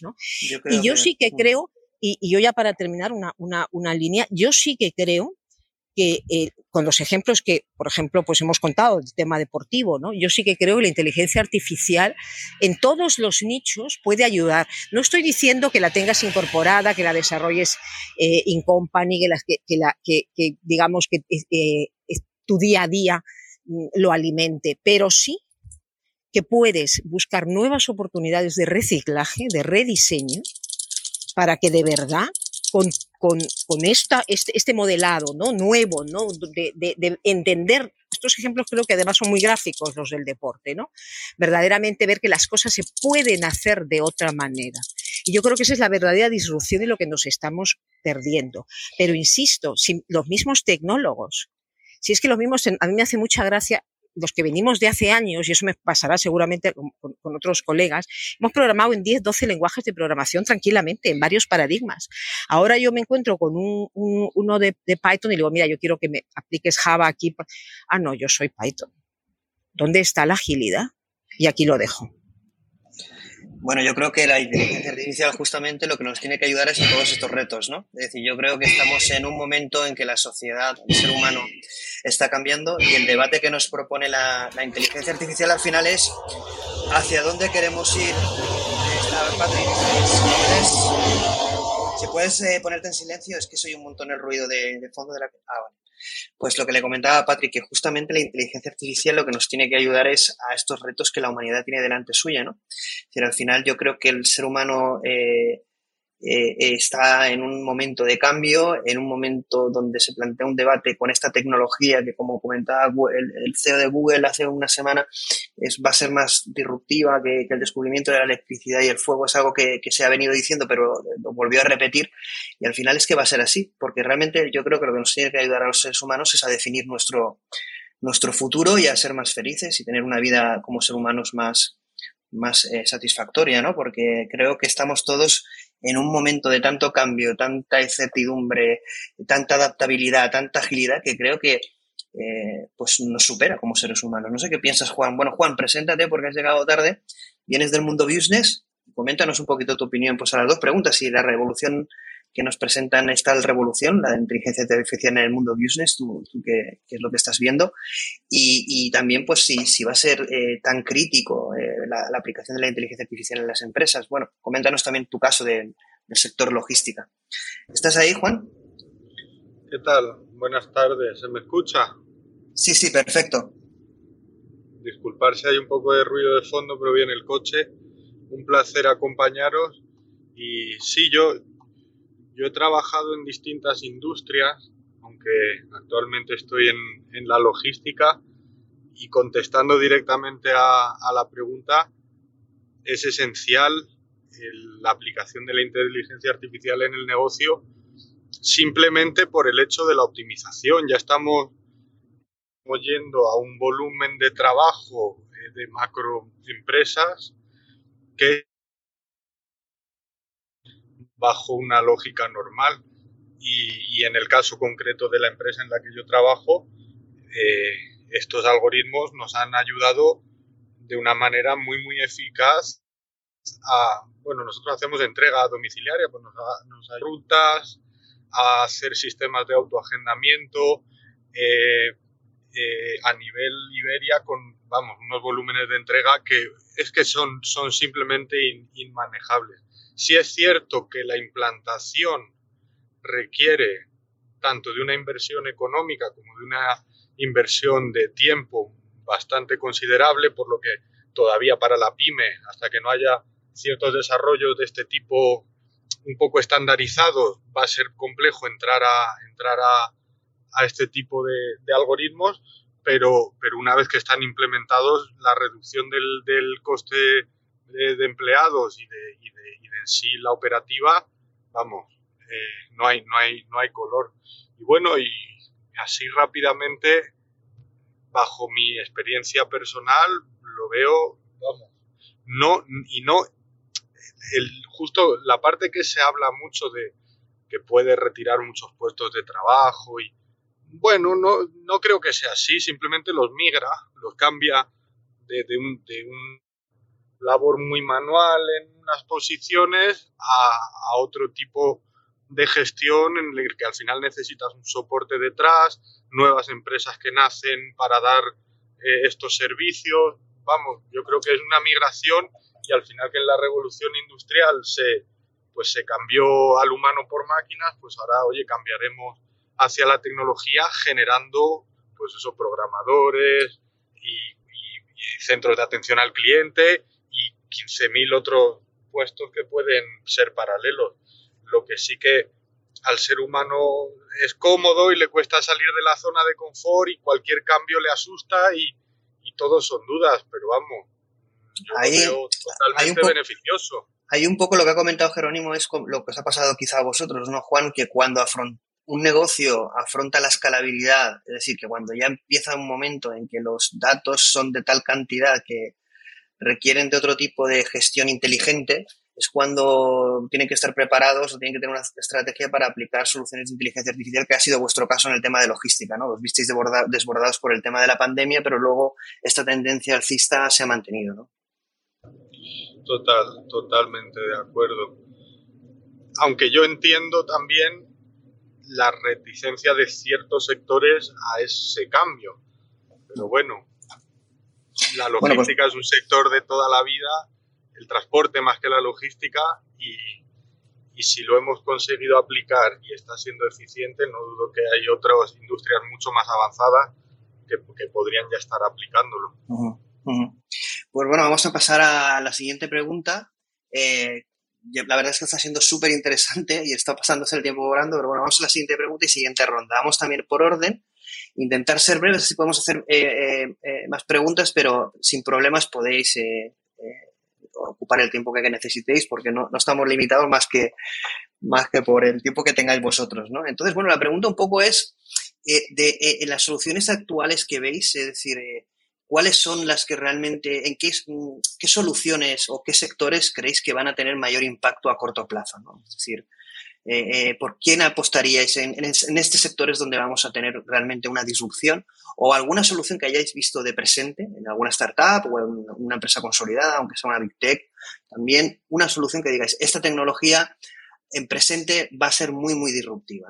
Esto en el presente, ¿no? Y luego quiero que hagáis un ejercicio un poco de, de futuro, ¿no? ¿no? No, Nadie tenemos una bola de cristal, evidentemente, pero como he dicho antes, estamos yo creo que en el 0,1% del potencial de la inteligencia artificial y de otras tec tecnologías transversales que realmente van a ayudar a, que eh, este paradigma de revolución de la inteligencia que llamaría yo realmente tenga este impacto tan disruptivo en el ser humano. ¿no? Entonces, ¿qué soluciones en el futuro, ya no en el presente, sino en el futuro, esperáis, eh, eh, esperáis ver? Empezamos por Jerónimo. ¿Jerónimo? Sí, perdona, es que se me había bloqueado la pantalla y además tenía el micro silenciado, entonces he ido un poco deprisa. Eh, vale, he tomado nota un poco de las, eh, de las preguntas. Eh, antes de empezar a abordar eh, las preguntas, quería comentar, ha tocado Patricia y un tema interesantísimo, ¿no? Y hablaba en cuanto a la atención al cliente y si prefiero que eh, me atienda una máquina y tal, ¿no? Y yo quería comentar, no es el caso de, la logística eh, de Juan, sino que, estoy hablando pues eh, de grandes empresas en la logística de personas. Están abordando ese tema. La pregunta, o sea, la aportación que yo quería hacer para complementar lo que ha comentado Patricia es, imagínate, pero imagínatelo porque se está trabajando en ello, un asistente virtual personalizado para ti, que es distinto del que vaya o pueda tener yo, que además de tenerlo siempre que yo trabajo con esa compañía a mi servicio y cada vez me conoce mejor y más, es capaz de comprender cómo me siento en cada momento y actuar en consecuencia. Entonces, eso es un tema sobre el que ya se está trabajando. Con lo cual, creo que viene bastante a propósito de, la opinión personal que ha dado Patricia, ¿no? De, mira, es que si no vas a tener juego de cintura, si, no, si vas a seguir un protocolo porque sí, y no vas a pararte, no te vas a detener a, escucharme ni, ni, a ver cuáles son mis necesidades reales, prefiero que me atienda una máquina. Vale, pues es que dentro de nada las máquinas ya van a estar haciendo eso. Eso mismo, imaginároslo, eh, pues en ventas, ¿no? En ventas. Eh, es un tema que conozco muy, muy, muy de cerca y, estoy hablando no solamente de, detección de emociones eh, en procesos de digital selling, sino de aplicación real de, inteligencia artificial en los procesos de venta, eh, aplicando neuroventas. Detectar los botones reptiles del cliente, eh, estimar a partir de ahí qué es lo que quiere, porque tú quieres un televisor, pero cuál quieres, y ver qué es lo que realmente eh, te motiva, ¿no? Cuáles son esos botones reptiles y hasta dirigir la venta y argumentar la venta de un producto específico estimulando y potenciando esos botones reptiles. Entonces, eh, sin duda, y ya entro en la, a responder las preguntas, yo creo que es el emotive computing eh, una de las áreas eh, que mayor impacto va a tener y que lo va a tener en muchísimos sectores. Eh, atención a las personas, eh, ventas. Mm, y ahí estamos hablando de emotive computing que entran tanto cosas de trabajos de computer vision como de NLU, Natural Language Understanding, de todo, de todo, ¿vale? Análisis del sonido. Eh, si tuviera que hablar eh, de, aparte de la atención a las personas y las ventas, de un sector en el que, en el que realmente va a tener un impacto grandísimo la IA, me probablemente lo relacionaría con, con, los procesos productivos, industria 4.0, pero producción directamente, eh, y, muy probablemente combinado con soluciones de gemelos digitales. Creo que, que eso son, que, que, es un campo en el que la disrupción nos va a dejar, nos va a dejar temblando probablemente. ¿Eso en el presente o en el futuro? Más en el presente, ¿no? Eh, corto plazo, corto plazo. Eh, estamos hablando, a ver, en el presente. Eh, bueno, pues en el corto plazo. Estoy hablando vamos, lo vamos de, de a ver. Lo vamos a ver. Exacto, lo vamos a ver, a ver. sí, de, de, uno a tres años, de uno a tres años. Para ver estas cosas la... de uno a tres años y a más largo no plazo. Que, literal, pero, pero, ya, ya, pero, bueno, en un corto plazo que podamos asumir, que no sabemos cuándo va a ocurrir, pero que seguramente esté presente en nuestras A más largo plazo, pues mira, lo que ¿En qué soñarías? Irma, ¿En qué soñarías? ¿En qué tipo en de el momento En el momento en que realmente estén real, o sea, pero de verdad eh, digitalizadas, controladas digitalmente las vías y lo, los vehículos autónomos van a estar ahí van a estar ahí. Yo pienso que eso también lo vamos a ver, ¿no? Es más largo plazo, pero creo que también lo vamos a ver. Los vehículos autónomos sin ningún problema. Sí que es cierto que ahí, pues claro, tiene que haber una regulación muy importante, ¿no? Que sabes el comentario que un poco toda la aportación que ha hecho Ima en su primera intervención, eh, a mí me ha parecido interesantísimo, de, de, mucho debate, de mucho debate, ¿no? El tema de, de la regulación, pero sin duda para, para todo lo que respecta a vehículos autónomos, o está perfectamente regulado y tal, o sería una locura. Sería, de todos modos, eh, una, un, un, contrapunto a esa visión, ¿no? De, a lo mejor hasta un poco irónico, ¿no? Lo de eh, el comentario que voy a hacer, pero en el buen sentido. Y sí, la regulación, desde luego, eh, necesariamente tiene que estar ahí. Ahora, pensemos en aquel vídeo que muchos hemos visto, seguro, de Slaughterbots, cuando los drones están actuando en modo cobot y están identificando personas en una facultad y llevan una carga explosiva y hacen, vamos, una, una aniquilación selectiva con cirugía de precisión. Y luego sale un, pues un científico de inteligencia artificial americano diciendo tenemos que ser muy cautos, eh, hay una responsabilidad, tal. Sí, desde luego tenemos que ser muy cautos. Ahora yo no me creo que eso no exista sinceramente. Yo no me creo que eso no exista ya, porque tecnológicamente eso es viable. Entonces, yo pienso que esas cosas existen. Entonces, sí, para muchas cosas, y soy partidario de que haya una regulación, Pero luego resulta que en tecnología militar seguramente los términos de la regulación son otros. ¿Y si bueno, falla? Eso ya lo recoge ¿Y, si falla ese, ¿Y si falla ese proceso, no? ¿Y si falla ese proceso? Se dice que, es decir, que todo eso es válido, excepto cuando ya son situaciones extremas, como pueda ser un tema militar, un tema de seguridad, etc. Claro, claro. Que tiene su sentido, tiene su sentido que, tú, Claro, claro. Quien dice que esa tecnología la tengan solo los militares buenos. exactamente, exactamente. Es que al final. Cuidado. Aquí es un poco lo que estamos diciendo, ¿no? Que estamos jugando con una tecnología que va a transformar las sociedades y, definir lo que es el futuro del ser humano. Es para mí el debate de la historia del hombre. Y yo sí que soy un poco más disruptivo en ese sentido. Luego lanzaré un poquito mi opinión. Pero bueno, yo creo que por ahí también van a, van a ir los tiros. Vamos a ver, Inma, que ha sido muy interesante su primera aportación, pues lo que piensas, ¿no? Dentro de lo que he comentado, está eh, dentro del presente, qué es lo que ves que puede tener más impacto y en qué sectores, y luego que te lances un poco y a nivel futuro, eh, pero que podamos ver qué crees que la inteligencia artificial nos pueda sorprender. Si vamos a poder ver conceptos como los que comentábamos de eh, hibridación de inteligencia o inteligencia aumentada o o vamos a poder ver el concepto de superinteligencia utilizado en, estrategias en países, o eso es algo muy futurista. Bueno, presente y futuro de, la inteligencia artificial. Bueno, eh, ya a, mí siempre me gusta eh, decir que estamos debatiendo la inteligencia artificial, oh my God, y, y, cuando llegue quantum computing, bueno, aquí la perra, ya sabes, como dicen en Andalucía, ¿no? O sea, tira los juguetes del carrito. vamos a flipar, ¿no? Sí, pero realmente va, a haber una hibridación. Sí, efectivamente, sí, totalmente. Claro, o sea, esto es otro baile y, a mí muchas veces me, me, me, resulta un poco curioso de que estén machacando y machacando la IA. Pero te digo, ¿eh? cuando llegue Quantum Computing, vamos a flipar en colores, ¿no? Entonces, bueno, vamos a seguir con el ritmo de la IA, ¿no? Em, em, ¿Qué es lo que va a pasar? Bueno, pues la IA es como le ocurre a los coches. Tú tienes coches que pueden ir a 220 millas, pero tienes que conducir a 70.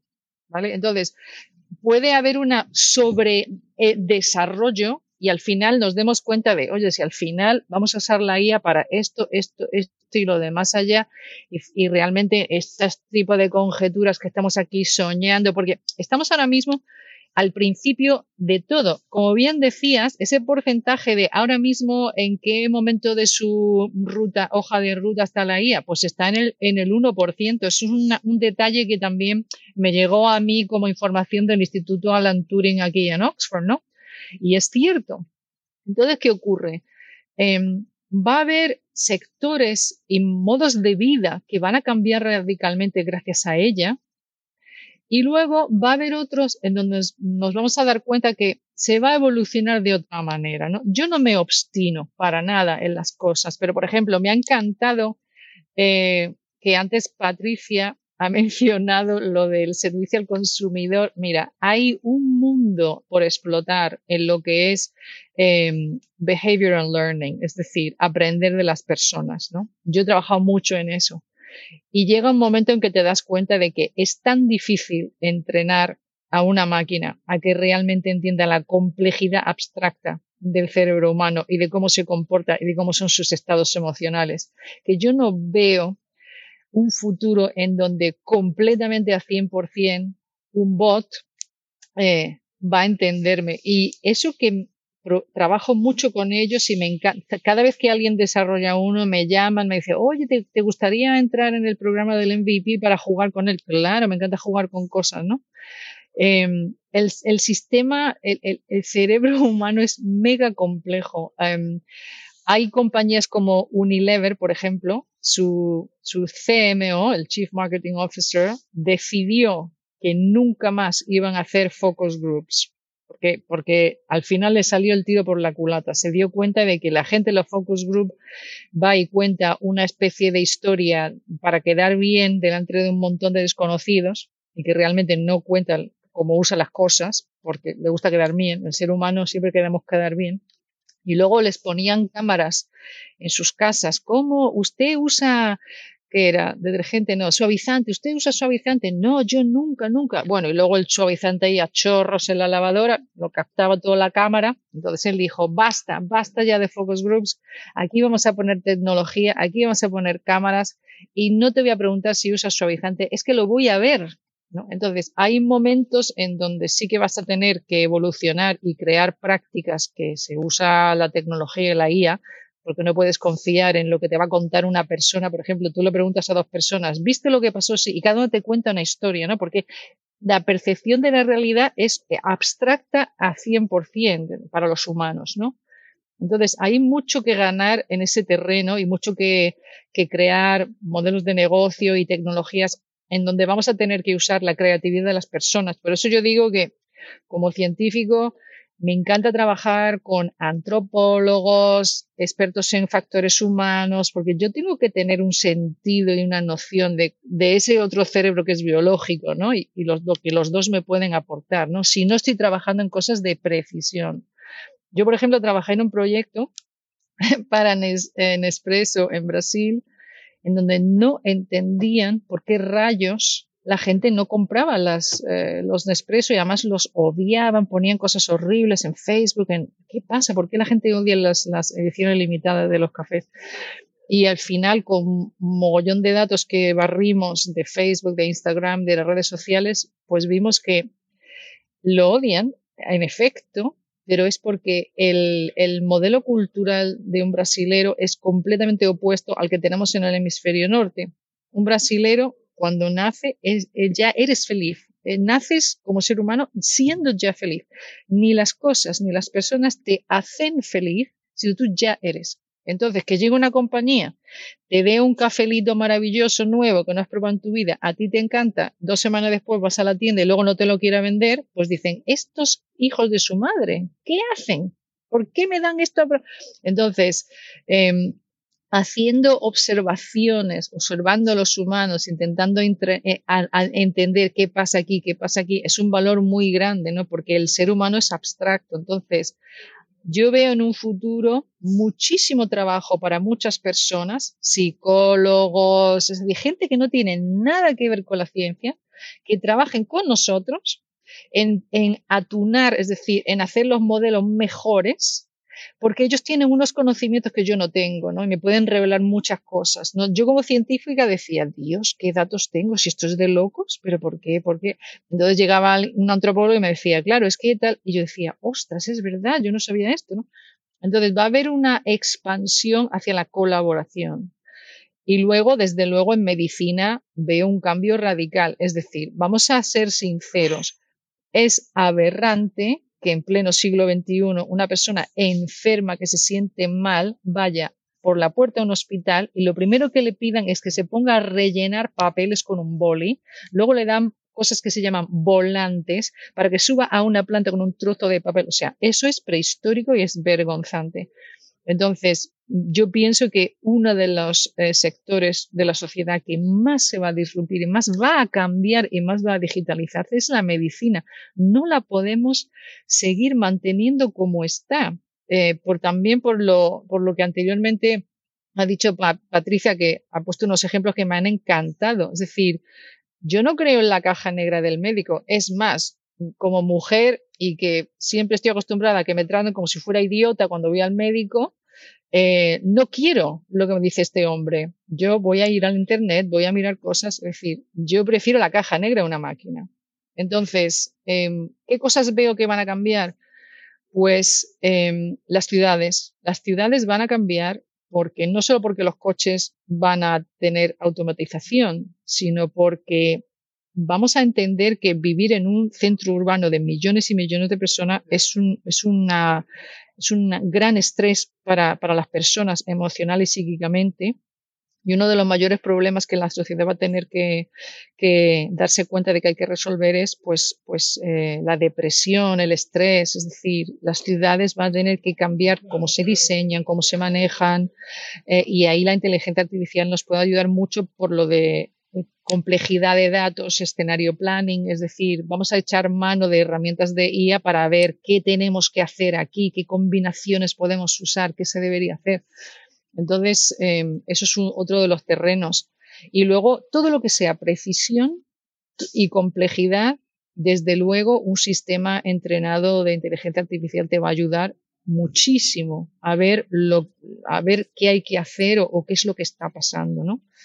Y eh, eso aplícalo a cualquier sector. Precisión y, y, luego predicción. Es decir, lo mejor de un algoritmo es cuando te pones a predecir, que es donde tu cliente empieza a flipar porque le dices, mira, eh, tengo tres meses de datos, te los he estado entrenando y, yo, y ahora te voy a hacer una prediccionita y eh, es, es buena como bueno, en un 98%, bueno, y luego pues, pues ocurre lo que ocurre, ¿no? Y entonces dicen, Dios, ¿y esta mujer que tiene una caja de Pandora mágica? No, pero el escenario que me has pedido que analice, puedo manejarlo, mi algoritmo lo puede manejar y, ahí estamos, ¿no? Lo llevan haciendo los bancos mil años, o sea, yo, yo me pasé varios años en un superbanco americano, Goldman Sachs, y yo hacía modelos de predicción de trading en el año 94, ¿no?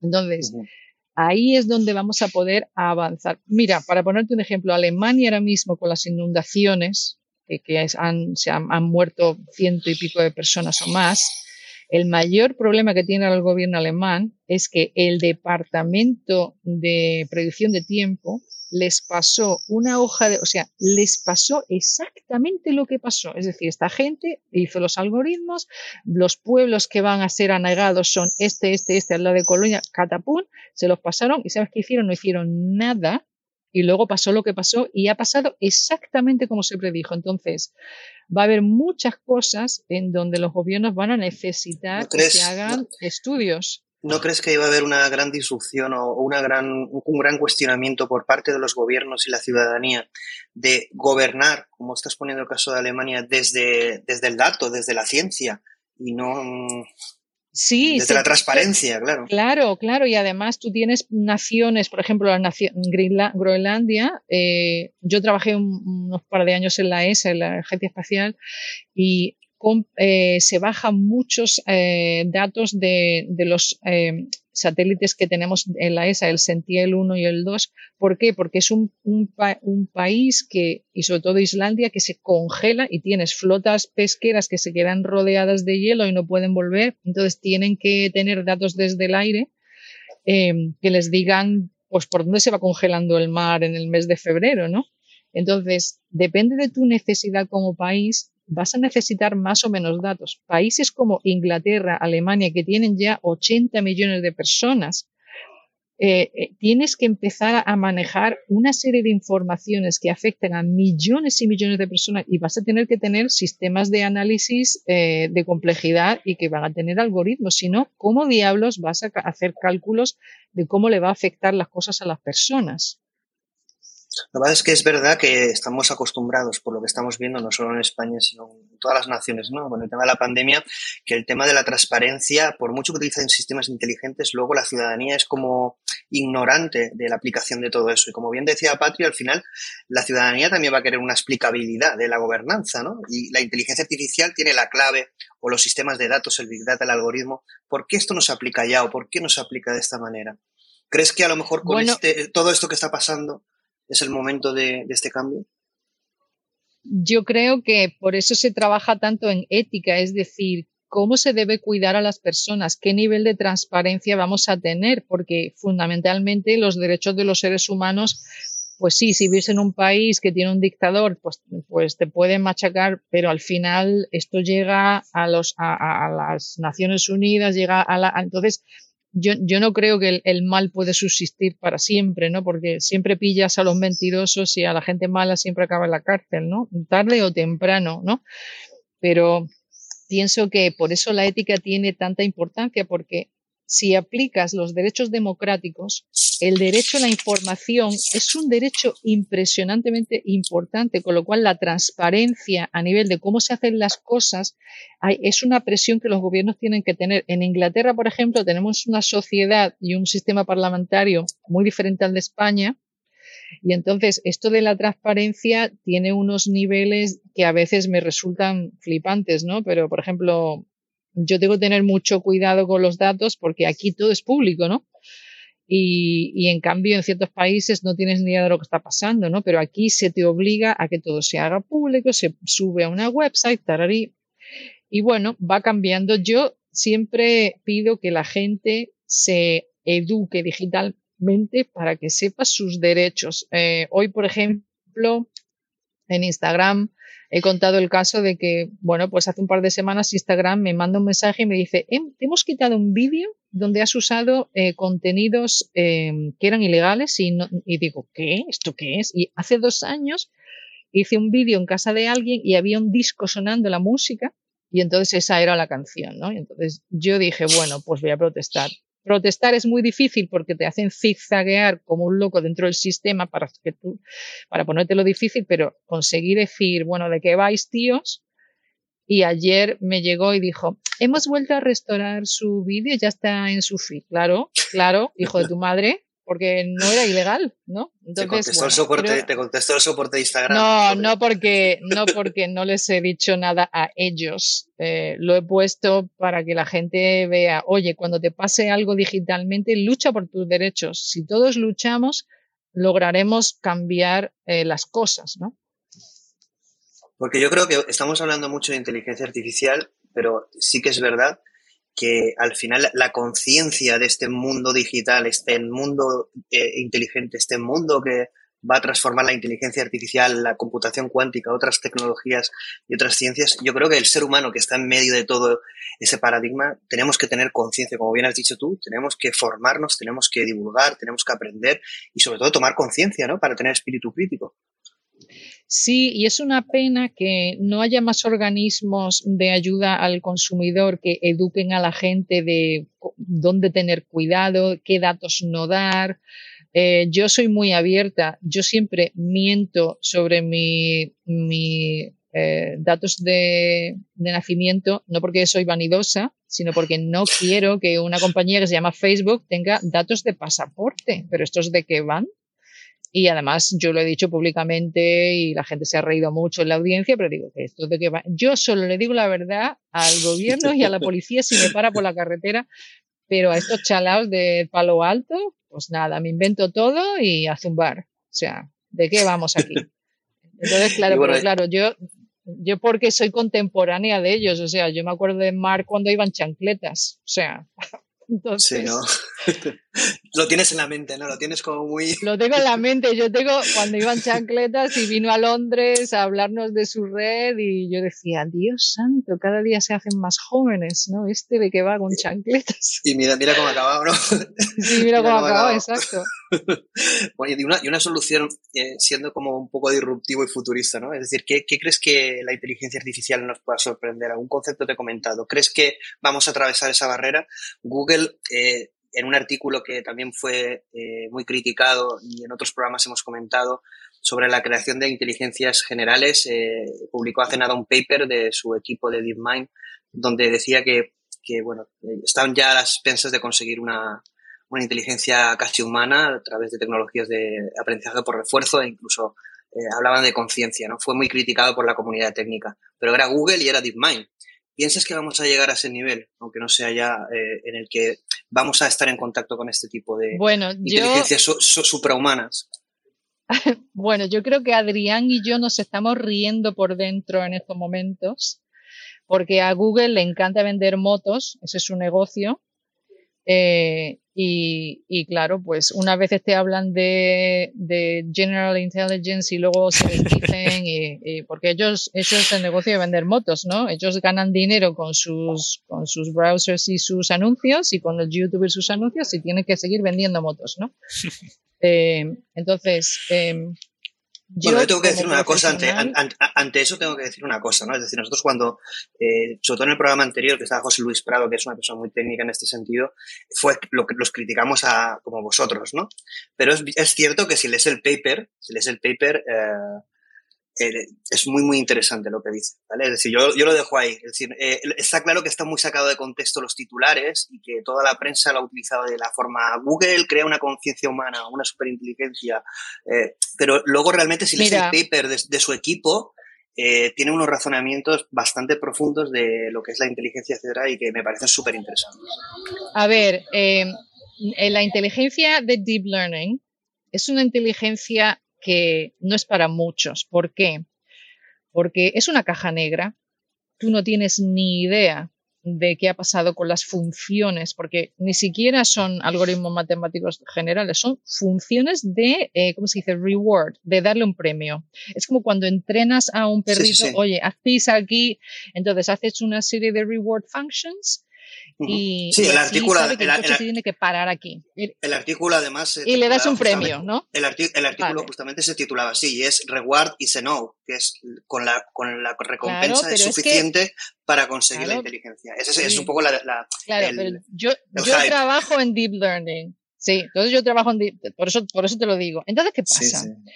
Tú estás entrenando a un sistema a que sepa cuando el coche se tiene que parar, cuando llega al aparcamiento, por ejemplo, ¿no? ¿Y ahora qué pasa? Que llega un momento en que el sistema parece entender exactamente qué tiene que hacer, más y más y más eh, nódulos. Y tú no tienes ni idea de qué ha entendido, solo sabes que ahora acierta todo, ¿entiendes? Entonces, hay una caja negra dentro de Deep Learning que por eso ellos le llaman una inteligencia superior, ¿no? Porque claro, no sabemos cómo descifrarla. No es una línea de código que dices, ay, tengo un bug. Ah, sí, mira, está aquí, me voy a meter aquí, le quito la coma, ah, se me olvidó la corcheta. Ya, no, no hay corcheta, es una caja negra. Eso de repente ha llegado a entender, empieza a hacer las cosas como, como tú esperabas. Lo malo es cuando empieza a hacer las cosas como no esperas, porque Adrián se acordará, Facebook tenía un programa de bots que lo mató literalmente fuera, ya no más, porque se empezaron a inventar una versión del inglés. Y entonces ningún miembro del entendía qué rayos estaban diciendo estos dos de cómo venderse los libros el uno al otro, ¿no? Sí. Y claro, yo a mí no me da miedo porque digo, vale, pues la máquina ha hecho lo que tenía que hacer, ha encontrado la ruta más directa y más fácil de comunicarse con el otro y hacer lo que tiene que hacer. Lo, lo que pasa que como nadie le ha dicho, y por cierto, no destroces la lengua de Shakespeare, pues la ha destrozado. Pero en el siguiente proyecto... A ver, inteligencia es como, es inteligencia apoyo sin cabeza, exactamente es lo que crean, ¿no? Pero sí que es verdad que si en el paper se fundamenta un poco, eh, y repito, es bastante interesante, el fundamento que ellos eh, fundamentan cómo crear una inteligencia general artificial a partir de reinforcement learning. Y creo que es interesante leerlo. Que luego puede ser uno crítico o no, yo también trabajo en ese campo. Y cuando veía el titular, todo el mundo puso las manos en el cielo, pero es verdad, cuando lees el paper, a pesar de ser como un poco endiosado el planteamiento, me parece ambicioso, pero también me parece eh, planteamientos realmente razonados y que se pueden debatir. Sí, y, y yo, a mí lo que más ilusión me hizo fue cuando Andrew Ng se fue de Google. Sí. Adrián, tú ya sabes, ¿no? bueno, venga, vamos a dejar que Adrián diga, porque yo sé que Adrián tiene muchas cosas que decir. No, no, eh, es súper interesante. Estoy aquí escuchando, bueno, Andrew G y ahora en los últimos meses que se han ido, incluso Sammy Benjo también se estaba yendo, el hermano tener, Yo me gusta mirar las empresas y digo, ¿quién se va y quién entra? ahí, ahí, te cuenta todo lo que está pasando adentro. ¿Qué opináis de, de todas las historias que han pasado a nivel del Departamento Ético de Inteligencia Artificial en Google, ¿no? Por ejemplo. Claro, ahí está.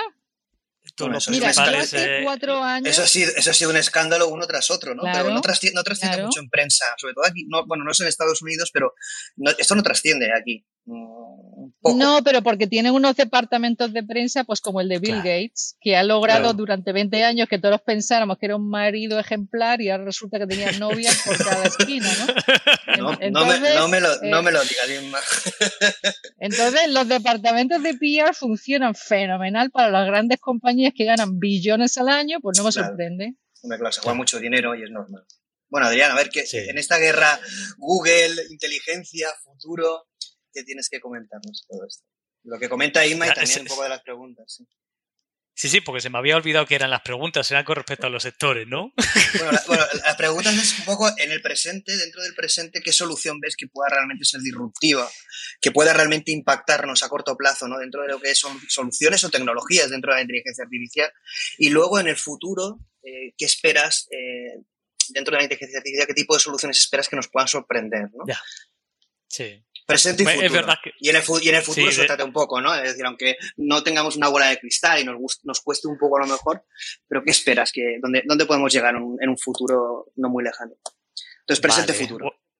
Bueno, si lo veo desde el punto de vista canadiense, así un poco aburrillo, ¿no? Porque no es tan, tan interesante como lo que habéis ido comentando, pero los sectores en los que más ha visto la, adopción real es el tema de seguros y finanzas. Entonces, eso es el ABC, ¿no? Que siempre se puede utilizar y ya está adoptado y son cosas que están más o menos maduras.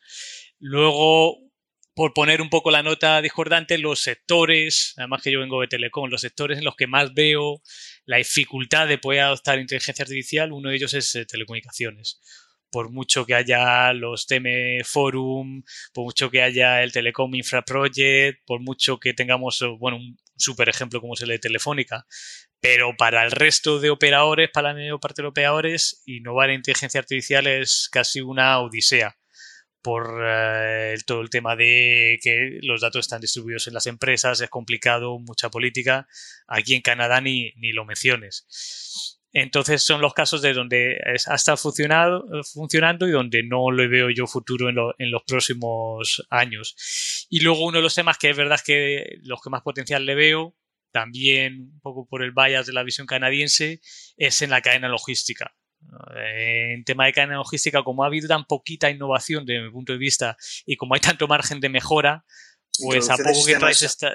Sí, introducción de sistemas autónomos, ¿no? Drones, robots, la entrega en la última milla en ciudades, ¿no? Todo este tema sí, puede ser muy... Lo, Sí, lo de los gemelos digitales, que cualquier cosa que traigas a ese sector va a ser buena. Lo que decíamos, si es tema de predicción, visibilidad, de compartición de datos entre stakeholders. Ya solo eso, claro, porque como una cadena logística por lo general no colaboras tanto, o tradicionalmente no se colabora tanto, ahora cualquier optimización en mejora que se pueda traer es buena, pero luego el tema de los gemelos digitales, eh, todo el tema de lo que has comentado, los drones, etcétera, eh, la combinación de esas tecnologías, si combinas los drones en vez de para eh, temas bélicos y los pones para temas de, mantenimiento. Sí, seguridad. mantenimiento. Pues eh, evidentemente ahí tiene mucha mejora. Y luego el otro es el, que mencionaba Inma, aquí en, Mila, que es el Instituto de, Deep Learning gestionado o liderado por Joshua Bengio. Una de las áreas en las que trabajan son eh, inteligencia artificial con neurociencia. Y es verdad que eso tiene muchísimo potencial. Ya la neurociencia como tal para eliminar todo el, como decíamos, el bullshit, ¿no? Que se puede tener en los focus group. Eh, es muy potente, pero esa combinación, hay algunos grupos de trabajo que van a ser muy interesantes. Entonces, por eso decía que más allá. A mí uno de los temas que realmente ha comentado Inma y ha comentado, estás tú comentando tú también, Adriana, además es un tema que yo cuando he comentado con algunos compañeros de técnicos, ¿no? Se reían. Bueno, para mí eso son chorradas, ¿no? Pero eh, leía mucho sobre la aplicación de psicología e inteligencia artificial, ¿no? Y entonces a mí me apasiona desde siempre el mundo de la psicología. El tema de salud mental va a ser uno de los problemas eh, presentes y de ahora en adelante. es decir, que la propia inteligencia cuide de nuestra salud y de nuestra salud mental, que la psicología es esa esa no ciencia que va a pasar a ser ciencia, pero sí que me asustaba ese libro MD5 de clasificación de enfermedades mentales, que lo cogiera una inteligencia artificial y nos clasificara a todos, ¿no? Saldríamos todos un poco eh, complicado. He leído mucho sobre el tema y es un tema que va a tener muchísimo potencial y además viendo todas las aplicaciones de, enfocadas a healthy, eh, todas las que son eh, aplicadas al bienestar, ¿no? Entonces yo creo que hay un boom, puede haber un boom de este tipo de psicología e inteligencia artificial. Sí, y por el approach social que tiene aquí en Montreal hay un par de startups que están trabajando en ese área y ten en cuenta que el tema de salud mental siempre ha sido como un tabú o se daba por hecho que o se sabía que existía pero no se quería mencionar y ahora ya se está normalizando. Decir, oye, me tengo que ir de una competición de tenis porque no aguanto y no quiero la presión de la prensa. Habrá críticas, pero con el paso del tiempo se va normalizando. Entonces, buscar soluciones en base a la inteligencia artificial, lo que dice la clarificación pues eh, luego depende de cómo se clasifique o cuál es el valor de esa clasificación. Si estamos haciendo una clasificación por diferentes tipos de segmentos de, problema mental, ¿no? dificultad mental, que traiga una consecuencia positiva a nivel de soporte, pues oye, que me clasifiquen, ¿no? Si tengo ese tipo de problema, que me, que me clasifiquen y me ayuden. yo, yo, creo que el ser humano tiene un miedo en ese sentido de introspección, ¿no? Es decir, cuando algo ajeno a nuestra propia naturaleza nos conocen más que nosotros mismos. Tú imagínate que una inteligencia pudiera saber de tu psicología y, supiera tus secretos, los, brillantes y los oscuros. Eh, complicado. Sí, sí, sí. Mira, Mira, aquí teníamos una charla con, eh, no sé quién lo organizaba, pero bueno, era con Joshua Bengio y explicaba el caso de este grupo de investigadores en Stanford que van y toman las fotos de Tinder y Grinder y con eso consideran que ya tienen suficiente anotación de datos para decir, bueno, estas fotos son de gente que son homosexuales y estas otras fotos son de gente que son heterosexuales, como si no hubiese bisexualidad en el mundo. Pero bueno, y, llegan y utilizan eso para crear un algoritmo que con las nuevas fotos podrá detectar si eres homo hetero y decía, más allá de la tontería de, pues eso lo hemos mencionado antes, ¿no? De la tontería del concepto como tal, porque íbamos a querer eso, imaginemos que lo podemos utilizar para buscar una mejor combinación de parejas, ¿no? Para, una, para un Tinder o un Grinder nuevo, para buscarte el mejor fit. Bueno, pues podría tener su valor añadido, no lo sé. Pero imagínate porque aquí vamos un poco, por todo lo que comentas, ¿no? Es como que al final la inteligencia artificial lo que va, rompe un poco la singularidad del ser humano, va como la teoría de Ketelet, el matemático, ¿no? Al hombre medio, es decir, todo tiene que cumplir una normalidad todo lo que se sale de esa normalidad está fuera de lo que yo considero. Y eso es, un, eso es algo que somos responsables nosotros de que no ocurra, claro. Claro, y no, y date cuenta que dependiendo a quién lee la tecnología, pues, eh, joder, eh, en, ciertos países está penado, ¿no? La homosexualidad. Imagínate que le das esa tecnología en el aeropuerto. En el aeropuerto te toman la foto, en base a ese entrenamiento te detectan que eres eh, la orientación que sea y a cárcel, a la cárcel. Entonces ese era el punto de vista de decir, bueno, si es que la clasificación como tal no, es que sea peligrosa, la tecnología como tal no es que sea peligrosa, es la, aplicación. Efectivamente, y es por eso, es ahí donde va ya el, tema de la regulación para decir, ok, ¿cuáles son los niveles de riesgo? Y si estamos utilizando reconocimiento facial, ¿lo podemos utilizar para este propósito? Por eso que se ha dejado de brindar esa tecnología a la policía en ciertos países. yo creo que ese approach europeo para garantizar los valores eh, humanistas que estás comentando me parece súper correcto. Yo creo que es el approach correcto. Pero hay un peligro, como comentaba Patri, también de quién regula todo eso y en qué dirección. ¿no? Pero bueno, creo que es el approach correcto y el que a nivel europeo supone una oportunidad. Ya veremos si se aprovecha en la dirección correcta.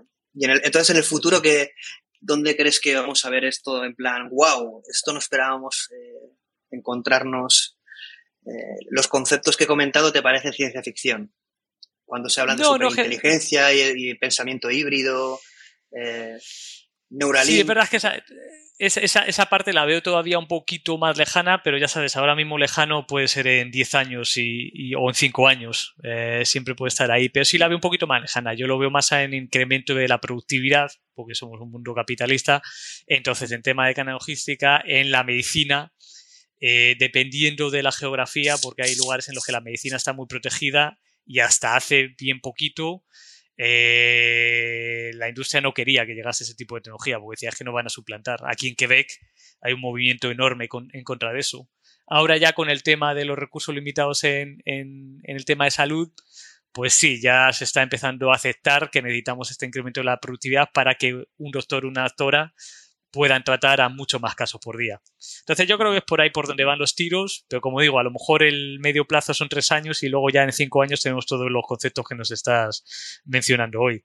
yo, creo que no es, yo, creo que, no es negativo, es decir, tampoco hay que entrar como en Google, decís que a lo mejor quizás se lanza mucho a la piscina, pero tampoco sabemos lo que la tecnología que pueda esconder Google, no lo sabemos realmente.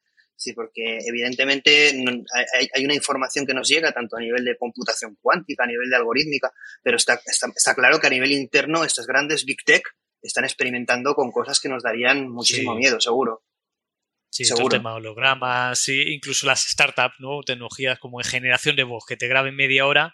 Yo trabajaba con una startup aquí en Montreal eh, y era deep learning y simplemente generaban la voz. Tú imagínate que en vida te graban media hora con buena calidad y cuando te mueres tu voz puede quedar... Eh, y es que es lo que decían, que podían licenciar la voz para ese tipo de aplicaciones. Es un poco creepy, pero todo depende para, de el cine, para, el cine se ha hecho justamente eso. Sí, sí, sí, sí. sí se, pero se, ha criticado, no sé qué película, no me acuerdo, pero hace poco se ha utilizado en unas escenas la voz de una persona que era fallecida y se criticó mucho a nivel ético pero bueno, es una aplicación creativa. Bueno, es como todo. Yo, eh, esto, esto todo depende. Si le pones un concepto de licencia de voz, imagínate, o de imagen porque lo rejuveneces o lo rehaces, como han hecho con, algunas actrices, eh, y luego tienes el, concepto de licencia y el pago por esa licencia va a parar a la familia, por ejemplo, no creo que se vaya a quejar tanto. Es más, va a ser un homenaje porque le están pagando. Pero más que nada crear ese concepto de licenciar la voz, que, bueno, en un mundo normal también existe, ¿no? Se puede licenciar la voz, pero aquí lo que pasa es que es escalable. Grabas 30 minutos y tienes eh, 3.000 audiobooks de Morgan Freeman. realmente tengo una no, nos olvidemos, no nos olvidemos del anuncio de Cruzcampo con Lola Flores de hace nada. Sí, sí, sí, sí, sí, totalmente. Oye, una cosita os tengo que decir que es muy buena, pero también muy mala, que es que llevamos dos horas de programa. Eh, no quiere decir que vayamos a acabar, pero vamos a intentar hacerlo rápido porque tenéis que darnos un titular el titular de IMA lo esperamos. Podéis dar más de un titular porque luego lo difundimos por redes sociales y tal. Pero vamos con Patri lo más rápido que puedas a comentar esto. También Juan y luego dais un titular y acabamos. Pero llevamos dos horas. Nos pasa volando esto. Vamos a superar pues el programa más largo. Oye, pues no, además fíjate, monitorizando los demás, tengo 54 minutos por medio, ¿eh? O sea que sentaros, sentaros. no, mira, a ver, mm, intentando hacer un barrido. Lo primero, por lo último que ha dicho Adrián, eh, sin duda no solo startups, eh, sino que eh, grupos de investigación privados, em, mm, gobiernos. Bueno, es que la tecnología está presente desde hace años, mucho más ya de forma práctica de, de lo que se podría esperar, ¿no? Em, fíjate, haciendo luego un, recopilatorio por lo que ha comentado Jerónimo y el tema también de neurociencias y tal. Em, yo precisamente en eso, en eso trabajo. Pero fíjate, Plácido, tú has dicho antes que tener conciencia digital. Es que hay que tener conciencia analógica, hay que tener conciencia. Y luego, bueno, también habría que analizar qué, entendemos por, conciencia, ¿no? Y de dónde viene, ¿no? Eh, pero eh, así para utilizarla de andar por casa hay que tener, hay que tener eh, conciencia. Y, eso, ¿por qué lo digo? Porque eh, efectivamente, por ejemplo, con respecto a lo que ha comentado Jero, mm, Sabes, Jero, que todo lo que es neuromarketing, neuroventas, realmente eh, no son temas todavía tan estandarizados. Lo que podría alguna cosilla venir de, neuroeconomía, pero realmente los que estudiamos ¿no? en la neurociencia estamos como muy a uñas ¿no? con todo lo neuro. ¿no? Em, entonces, exacto. Entonces, ¿qué quiero decirte con esto? Que efectivamente, y un poco también enlazando lo que ha dicho Inma sobre mi comentario de, las máquinas, lo mío era, o por lo menos mi intención ha sido un poco en el sentido de ensalzar todavía las posibilidades del ser humano, ¿no? Porque efectivamente em, hay una complejidad enorme, ¿no? En esa contextualización ¿no? En ese, en ese environment, ¿no? Si queremos, ¿no? En ese contexto que, que de, donde, desde donde decidimos, ¿no? Y que es absolutamente adaptativo y con, con feedback loops. O sea, es que eh, hay una complejidad enorme, ¿no? De, de, modelado. Y, pero es que lo triste es que esa complejidad existe también para el ser humano. Entonces, mm, aquí enlazo con que a mí qué me gustaría que hiciera la inteligencia artificial en este tipo de, de, de soluciones, que verdaderamente eh, esas recomendaciones, esas decisiones que toman por nosotros, mm, pues nos eleven de alguna manera. Fijaros además qué abstracto esto cuando todos estamos a un nivel de esa elevación distinto, ¿no? Y aquí entro con el otro tema, ¿no? Em, ya sabéis que yo, bueno, lo sabe Plácido, yo tengo un, modelo de, de, salud y bienestar de ocho dimensiones porque yo ya no entiendo eh, dentro de este, de este concepto de complejidad, creo que el ser humano es el, vamos, el gran ejemplo ¿no? de sistema complejo. Yo ya no entiendo la salud física, la salud mental, la salud emocional como compartimentos. Evidentemente, todo es, es, es, ese sistema, ¿no? es esa retroalimentación continua y evidentemente la salud mental tiene su eh, efecto, su impacto en lo que es la salud física y viceversa, ¿no? Son esos, nuevamente hablando de estos, de estos bucles de, de, retroalimentación, de ese path dependency, ¿no? Si queremos también incluso. ¿Y qué quiero decir con esto? Que efectivamente yo sigo abogando por lo que es la medicina personalizada, creo que la, la, además la, toda la computación cuántica está ya permitiendo algunas cosillas muy interesantes ¿no? con, genética, pero como todo en la vida no es el qué, es el cómo. Y es, el, y es quién es. Y el por qué, ¿no? Entonces, y el por qué. Y el, por qué, exactamente, ¿no? Entonces, eh, ¿qué quiero decir yo con esto? Que evidentemente eh, para esa medicina de las cinco P's necesitamos, eh, bueno, pues muchas cosas. ¿no? dentro de esas cosas está también la concienciación de que cada persona es agente activo en su salud. Desgraciadamente vivimos, vivimos en un mundo también ciertas culturas. Evidentemente, eh, muy, muy, muy mediatizadas por el paternalismo. En la parte latina, sobre todo, ¿no? Eh, se encuentra mucho esto, y desde luego, claro, primero el pater, pues puede ser la iglesia, segundo el pater puede ser el Estado, tercero el pater es pues no, no sueltas a, a, los, el cordón umbilical nunca y cuarto pues será la tecnología y eso pues no, no, no, no debe ser. Y, y luego además esto tiene también su, su repercusión. Antes eh, también se ha comentado, ¿no? Eh, el tema de, de, las ciudades, de la movilidad, todo el tema de sostenibilidad, todo ese smartness, ¿no? Que hablábamos con, también con, con, con Clubhouse eh, hace pues una, una, semana y que a mí como tecnóloga también de, del pasado me interesa mucho cómo, gestionamos ese legacy, ¿no? Porque muchas veces parece que, no, que construimos sobre la nada. Y claro, es que eso no es así. Eh, porque aunque sea como desperdicio, tenemos que tratarlo. Entonces, eh, insisto, ¿no? Los temas son complejos, eh, los approaches tienen que ser holísticos y, y, una cosa también muy interesante, ya para cerrar con lo que decía, decía Inma sobre toda la parte del comportamiento, es, es absolutamente cierto, ¿no? O sea, eh, no solamente por la emocionalidad que además tiene sus, sus partes positivas también, ¿no? Eso está ya, afortunadamente, Antonio Damasio, entre otros, pues eh, lo ha, ya lo ha, lo ha re comprobado, ¿no? Sino que eh, de verdad mmm, es el, ser humano, sobre todo en esta época de pandemia, creo que a los que nos gusta hacer un análisis de la sociedad es una época maravillosa de análisis, ¿no? Eh, de, de darnos cuenta la vulnerabilidad, pero no solamente del ser humano, sino de la ciencia, de la tecnología, de que la ciencia efectivamente no es como muchas personas todavía me siguen diciendo, no, eh, científicamente probado, científicamente probado. No olvidemos que la ciencia está siempre en un carácter provisional. Está fijándose continuamente en lo que discrepa.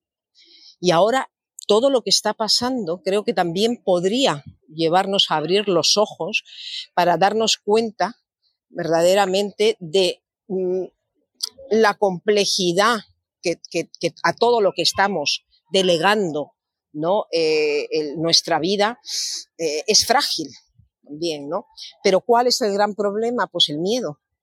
¿Cuál es el gran el problema? Eh, el ser humano no sabe tratar la incertidumbre. ¿no? Entonces, yo creo que hasta que no veamos realmente cómo es el ser humano y cómo estos fenómenos, como es el tema de la pandemia, de las que vendrán, porque la zoonosis pues está aquí y esto además eh, no ha hecho nada más que empezar. ¿Qué está pasando en el ser humano? Pero a nivel mucho más profundo, no solamente decir, bueno, pues sí, como sufres más estrés, más ansiedad, más depresión y tal, pues pastillitas, un mindfulness, una semanita en tal. No, no, porque eso es parchar. O sea, verdaderamente eh, los trabajos todo el, el, change es una cosa muchísimo más profunda, en lo que sabemos verdaderamente de, de, de, de gestión del cambio de creencias, de, comportamientos, sabemos pues que no es tan sencillo. Entonces yo aquí confío en que la inteligencia artificial sea diseñada en algún momento bajo ese prisma, ¿no? ese prisma de la personalización, de una clasificación o categorización, desde luego, mucho más flexible y mucho más amplia, por un lado, y luego, por otro lado, efectivamente, que nosotros pues podamos eh, ser agentes activos en, en, en, lo que es ese diseño. Y, y allí, ya digo, pues soluciones pueden ser muchas, pero desde luego enfoque, bajo ese paraguas. Dime. Un, un, enfoque humanista, ¿no? Bueno, vamos a... Eh, me sabe mal contarte, pero vamos, si quieres empieza tú a dar el titular, porque si no estamos... Creo que todo sí, sí, no, no, no, te, no, no, da, da, la, da, la, da la vuelta, como son titulares, espero. No, no, no, no. Ah, bueno, venga, va, perfecto. Pues si quieres, Jerónimo, vamos a hacer titulares porque aún con los titulares, y me resumen, aún nos quedan 10 minutos y la gente estará. Fenomenal. que estáis aún. Eh, te pues refieres un a un titular sobre un titular el programa de, lo, de hoy, ¿no? Sobre el programa. Me puedes dar varios, pero luego que sepas que son recogidos y publicados. Pero bueno, básicamente, pues lo que hemos comentado es si, como pone el titular del programa, si sí. la inteligencia artificial va a ser esa revolución en el business que vale yo mm, yo diría algo así como futuro que nos espera desgranando la evolución de la inteligencia artificial a corto y medio plazo alguna cosa más que aportar de despedida porque ya no vais a tener palabra ya vamos a cortar. vale no lo único agradecerte la, la oportunidad de participar eh, me ha parecido primero interesantísimo y segundo además divertidísimo. Me ha encantado y quiero darte las gracias, Plácido, por haberme, por haberme invitado. No, a ti por, por tenerte, que ha sido un placer. Eh, no sabe mal que se haya hecho tan largo, pero de las dos horas no bajamos, así que te toca, Inma, un, un, titular de estos de Google. Madre mía, no. Ah, bueno, a mí, a mí siempre me gusta hablar de, la era del esplendor humano en un mundo digital, ¿no? Eh, creo que los próximos 10 años van a ser increíblemente digitales, pero vamos a descubrir que el ser humano tiene una potencialidad que nunca se le había exigido ni, ni forzado a que la tuviera y que vamos a ver cosas maravillosas, ¿no? Y yo animo a todo el mundo no tecnológico que trabaje con nosotros, porque les necesitamos, ¿no? Para poder calibrar lo que nosotros hacemos por nuestro lado y lo que ellos nos pueden aportar, ¿no? Porque de lo que se trata es de construir una especie de Aldous Huxley, un mundo mejor, ¿no? Un mundo feliz, ¿ya? Pero de, la, de la buena manera, ¿no? Entonces, bueno, quizá un mundo feliz eh, buscando el esplendor humano en medio de la superdigitalización o de la superinteligencia. Ese sería mi titular. Yo creo que estoy con Inma en que el enfoque siempre con la inteligencia artificial tiene que ser positivo, como gran oportunidad, ¿no? Transformadora, y que es tan potencial la transformación que puede sufrir eh, el escenario que afecta directamente al ser humano y, y, bueno, su futuro, de dónde, hacia dónde quiere ir. Y yo creo que puede ser apasionante. Tenemos que enfocarlo positivamente. Está claro que se puede enfocar al mal, pero vamos a ser positivos y estaremos siempre en el lado del bien. Lo viviremos, ¿no, Ima? Un placer, por cierto, un placer. Un placer gracias, tenerte. ¿eh? Gracias. Ha sido un lujo. Sí, me encantará participar eh, en el futuro, no me la voy a perder, ¿no? Como audiencia también. Muchas gracias, Ima. Un placer, un, placer, un saludo. Adrián, Adrián, un titular, también un placer contar contigo. No sabía si íbamos a poder porque siempre vas ajetreado, pero me alegra mucho de, que estuvieras con nosotros porque es un lujo siempre tu aportación. Un titular. un placer estar aquí. Ahí estoy haciendo como si estuviera en otra reunión que en realidad estoy escuchando a vosotros. Eh, un titular. Eh, venga, vamos a poner algo así chulo, tipo. Venga, va. Saga. Trending topic. De la inteligencia artificial a la inteligencia aumentada o algo así. Porque no es que sea tanto artificial, sino que aumentemos la inteligencia humana, ¿no? Con lo que creemos. Eh, no queda muy futurístico, pero creo que queda pragmático y de presente en lo que estamos eh, viendo. Sí, a mucha gente, otros speakers han, dicho, queremos cambiar el concepto de inteligencia artificial por inteligencia aumentada, porque esta inteligencia tiene que aplicarse al ser humano. Es un concepto que es interesante, ¿no? Sí. Pues muchas gracias, Adrián. Esperamos contar contigo más adelante. Patri, pues ha sido rápido.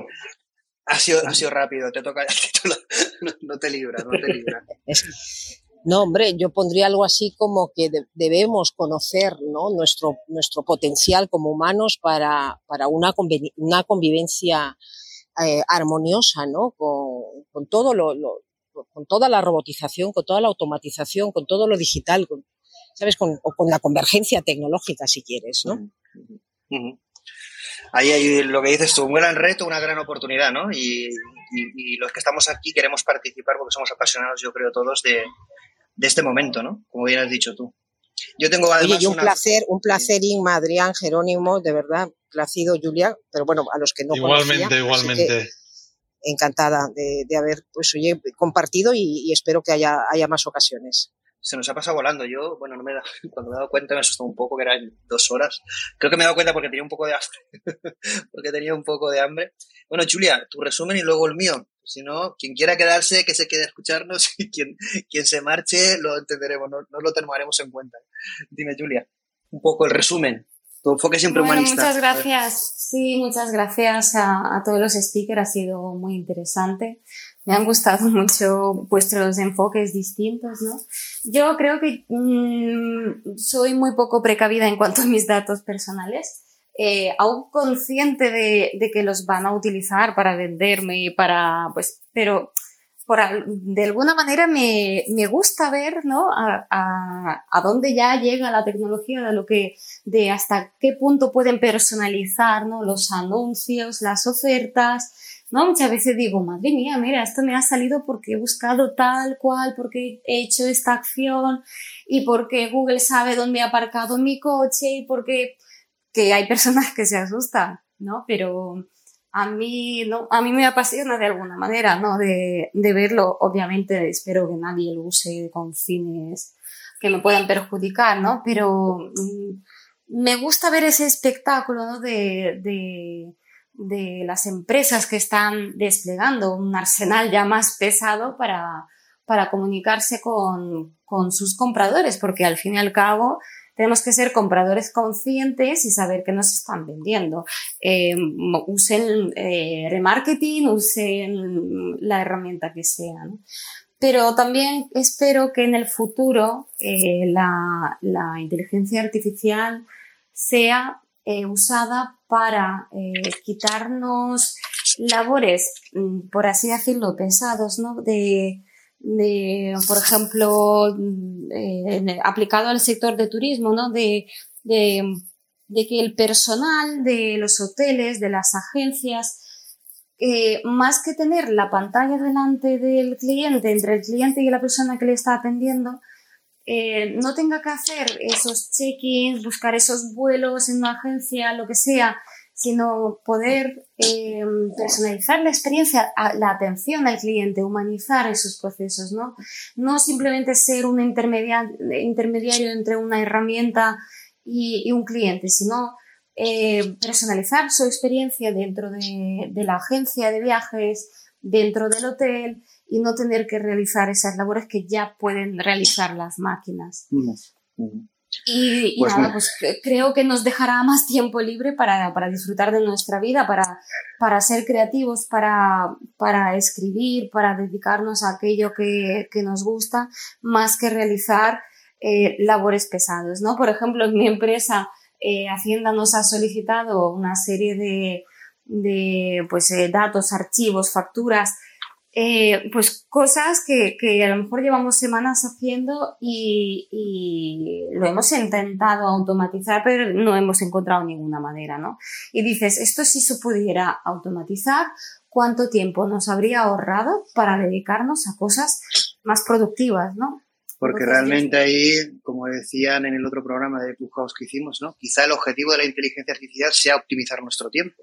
El gran objetivo, ¿no? Claro. Claro, claro. Quizá tener más calidad de vida. Claro, por supuesto. Porque al final el tiempo es, es, es el gran recurso, pero ilimitado, y un recurso además limitado. Pero es verdad que luego tenemos que tener calidad de vida en ese tiempo, claro. Entonces, es un poco el, el, el, el, enfoque, ¿no? Bueno, voy a hacer yo. Muchísimas gracias a todos, me ha gustado un montón. Buenas un, un, un, saludo, Julia, que sabemos que también vas liada. Bueno, yo hago el resumen y, y, básicamente, pues la verdad es que me ha encantado el programa y sabéis que en, tanto en las opiniones como en las cosas que comento por redes sociales y en Clubhouse, pues suelo ser bastante eh, disruptivo en este sentido, ¿no? Y bueno, sí que es verdad que yo creo que nos tenemos un presente con una cantidad de tecnologías que a, a, pesar de que seguramente el ritmo de la computación cuántica cuando llega será mucho más rápido y exponencial que el de la inteligencia artificial, eh, en el mundo de la inteligencia artificial mmm, no somos capaces de absorber tan, tal cantidad de información y novedades e innovación y poder llevar toda esta, esta tecnología y aplicarla a soluciones que las podamos aplicar a las empresas y a la sociedad en pro de, pues, de un futuro mejor y, como dice bien eh, Julia, eh, pues en, una mejor calidad para, para, para, las personas. Pero el presente es la gran oportunidad y es, es, es ahora, ¿no? Pero ahí tenemos también el futuro y, como ha comentado Isma, eh, pues sí, vamos a vivir realmente eh, una confluencia de ciencias y de conocimiento como no hemos vivido hasta ahora.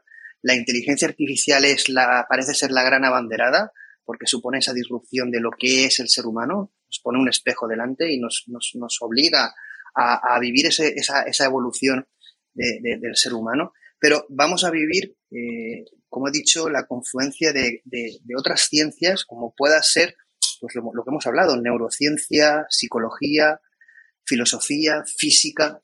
Para mí hay dos apuestas claras en la evolución de la inteligencia artificial que van a crear realmente esa disrupción en el ser humano, que van a ser la evolución que va a existir, tanto desde la parte de la física aplicada a la inteligencia artificial y toda la parte de pensamiento o filosofía que se va a aplicar a toda la creación de estas nuevas soluciones. Es decir, van a, ya están surgiendo nuevas, nuevos paradigmas de pensamiento, es decir, vamos a romper nuestros esquemas eh, mentales y vamos a crear nuevas filosofías que nos van a permitir aplicarlo a la creación de nuevas soluciones de inteligencia artificial. Esto evidentemente va a converger con, con otro tipo de tecnologías como la computación cuántica, que cuando se unan computación cuántica e inteligencia artificial, por el tipo de algorítmica que utilizan, por el tipo de, potencia, de potencial que tiene y el tipo de cosas que se pueden llegar a hacer, sobre todo también en, en, sistemas complejos y en algoritmos complejos, pues realmente, como dice Ima, vamos, vamos a flipar yo también estoy ahí con ella, de que realmente mm, al ritmo que estamos viendo ahora ya estamos un poco, como si dijéramos, eh, emocionados. Yo creo que nos debemos eh, preparar, comprar palomitas o estudiar mucho y prepararnos mucho para, para, lo que viene, porque yo estoy con ella, que vamos a, a, flipar. Y una cosa ya para cerrar, es una cosa que ha dicho Patri, que me ha gustado mucho, ¿no? que es eh, que el ser humano no sabe gestionar la incertidumbre y vivimos un momento de, de, gran incertidumbre. Yo tengo una frase que, que, me gusta mucho, que es que cuando acaba el miedo, es decir, realmente en la vida, que la vivimos una sola vez, con ese recurso que es el tiempo, que, es, que lo tenemos limitado, realmente cuando acabe, acabe ese miedo, cuando acaba el miedo es cuando empieza la vida de verdad. Y la vida es cambio, y, y ese cambio, ese futuro, eh, somos responsables de él para crear, como hemos comentado y habéis comentado todos, pues un futuro y una vida más humana y también que nos suponga un reto como seres humanos para, para poder dar lo mejor de nosotros mismos y que bueno, estamos viviendo un momento histórico y que lo disfrutemos, siempre tengamos el enfoque positivo y que trabajemos en ello para que no solo tengamos el impacto nosotros a nivel de individuos, sino también a nivel, a nivel colectivo. Y bueno, este ha sido mi resumen, un poco largo, y ya despedirme. No sé si queréis despediros en los que quedáis vivos y nos vamos ya. Abrís el micro, os despedís. Pues nada, muchas gracias a todos, eh, gracias por todas vuestras participaciones que me han encantado y espero que volvamos a coincidir en, en otro evento de este tipo. Bueno, y yo pues darle las gracias a, a Felipe y a Sergio que han estado escuchándonos y que por supuesto que si tenéis comentarios o cosas de, preguntarnos, pues eh, conectar con nosotros. Eh, a mí me gusta Clubhouse porque es como hablar con amigos, ¿no? Y, por eso yo me he espaldallado y he dicho pues lo que yo siempre digo con una copa en la mano, ¿no? Eh, entonces, bueno, eh, muchas gracias, Plácido, que me ha encantado también, Patri, me encanta, quiero conectar contigo, me han encantado los ejemplos que has puesto, totalmente contigo. Creo que Felipe está intentando decir algo. ¿no? Sí, Felipe, Felipe, no te he dado paso pues porque el programa ha sido, como tú has dicho, muy animado y al final, pero dinos las últimas palabras o lo que quieras aportar. Felipe. Felipe. Se te escucha muy bajito, Felipe.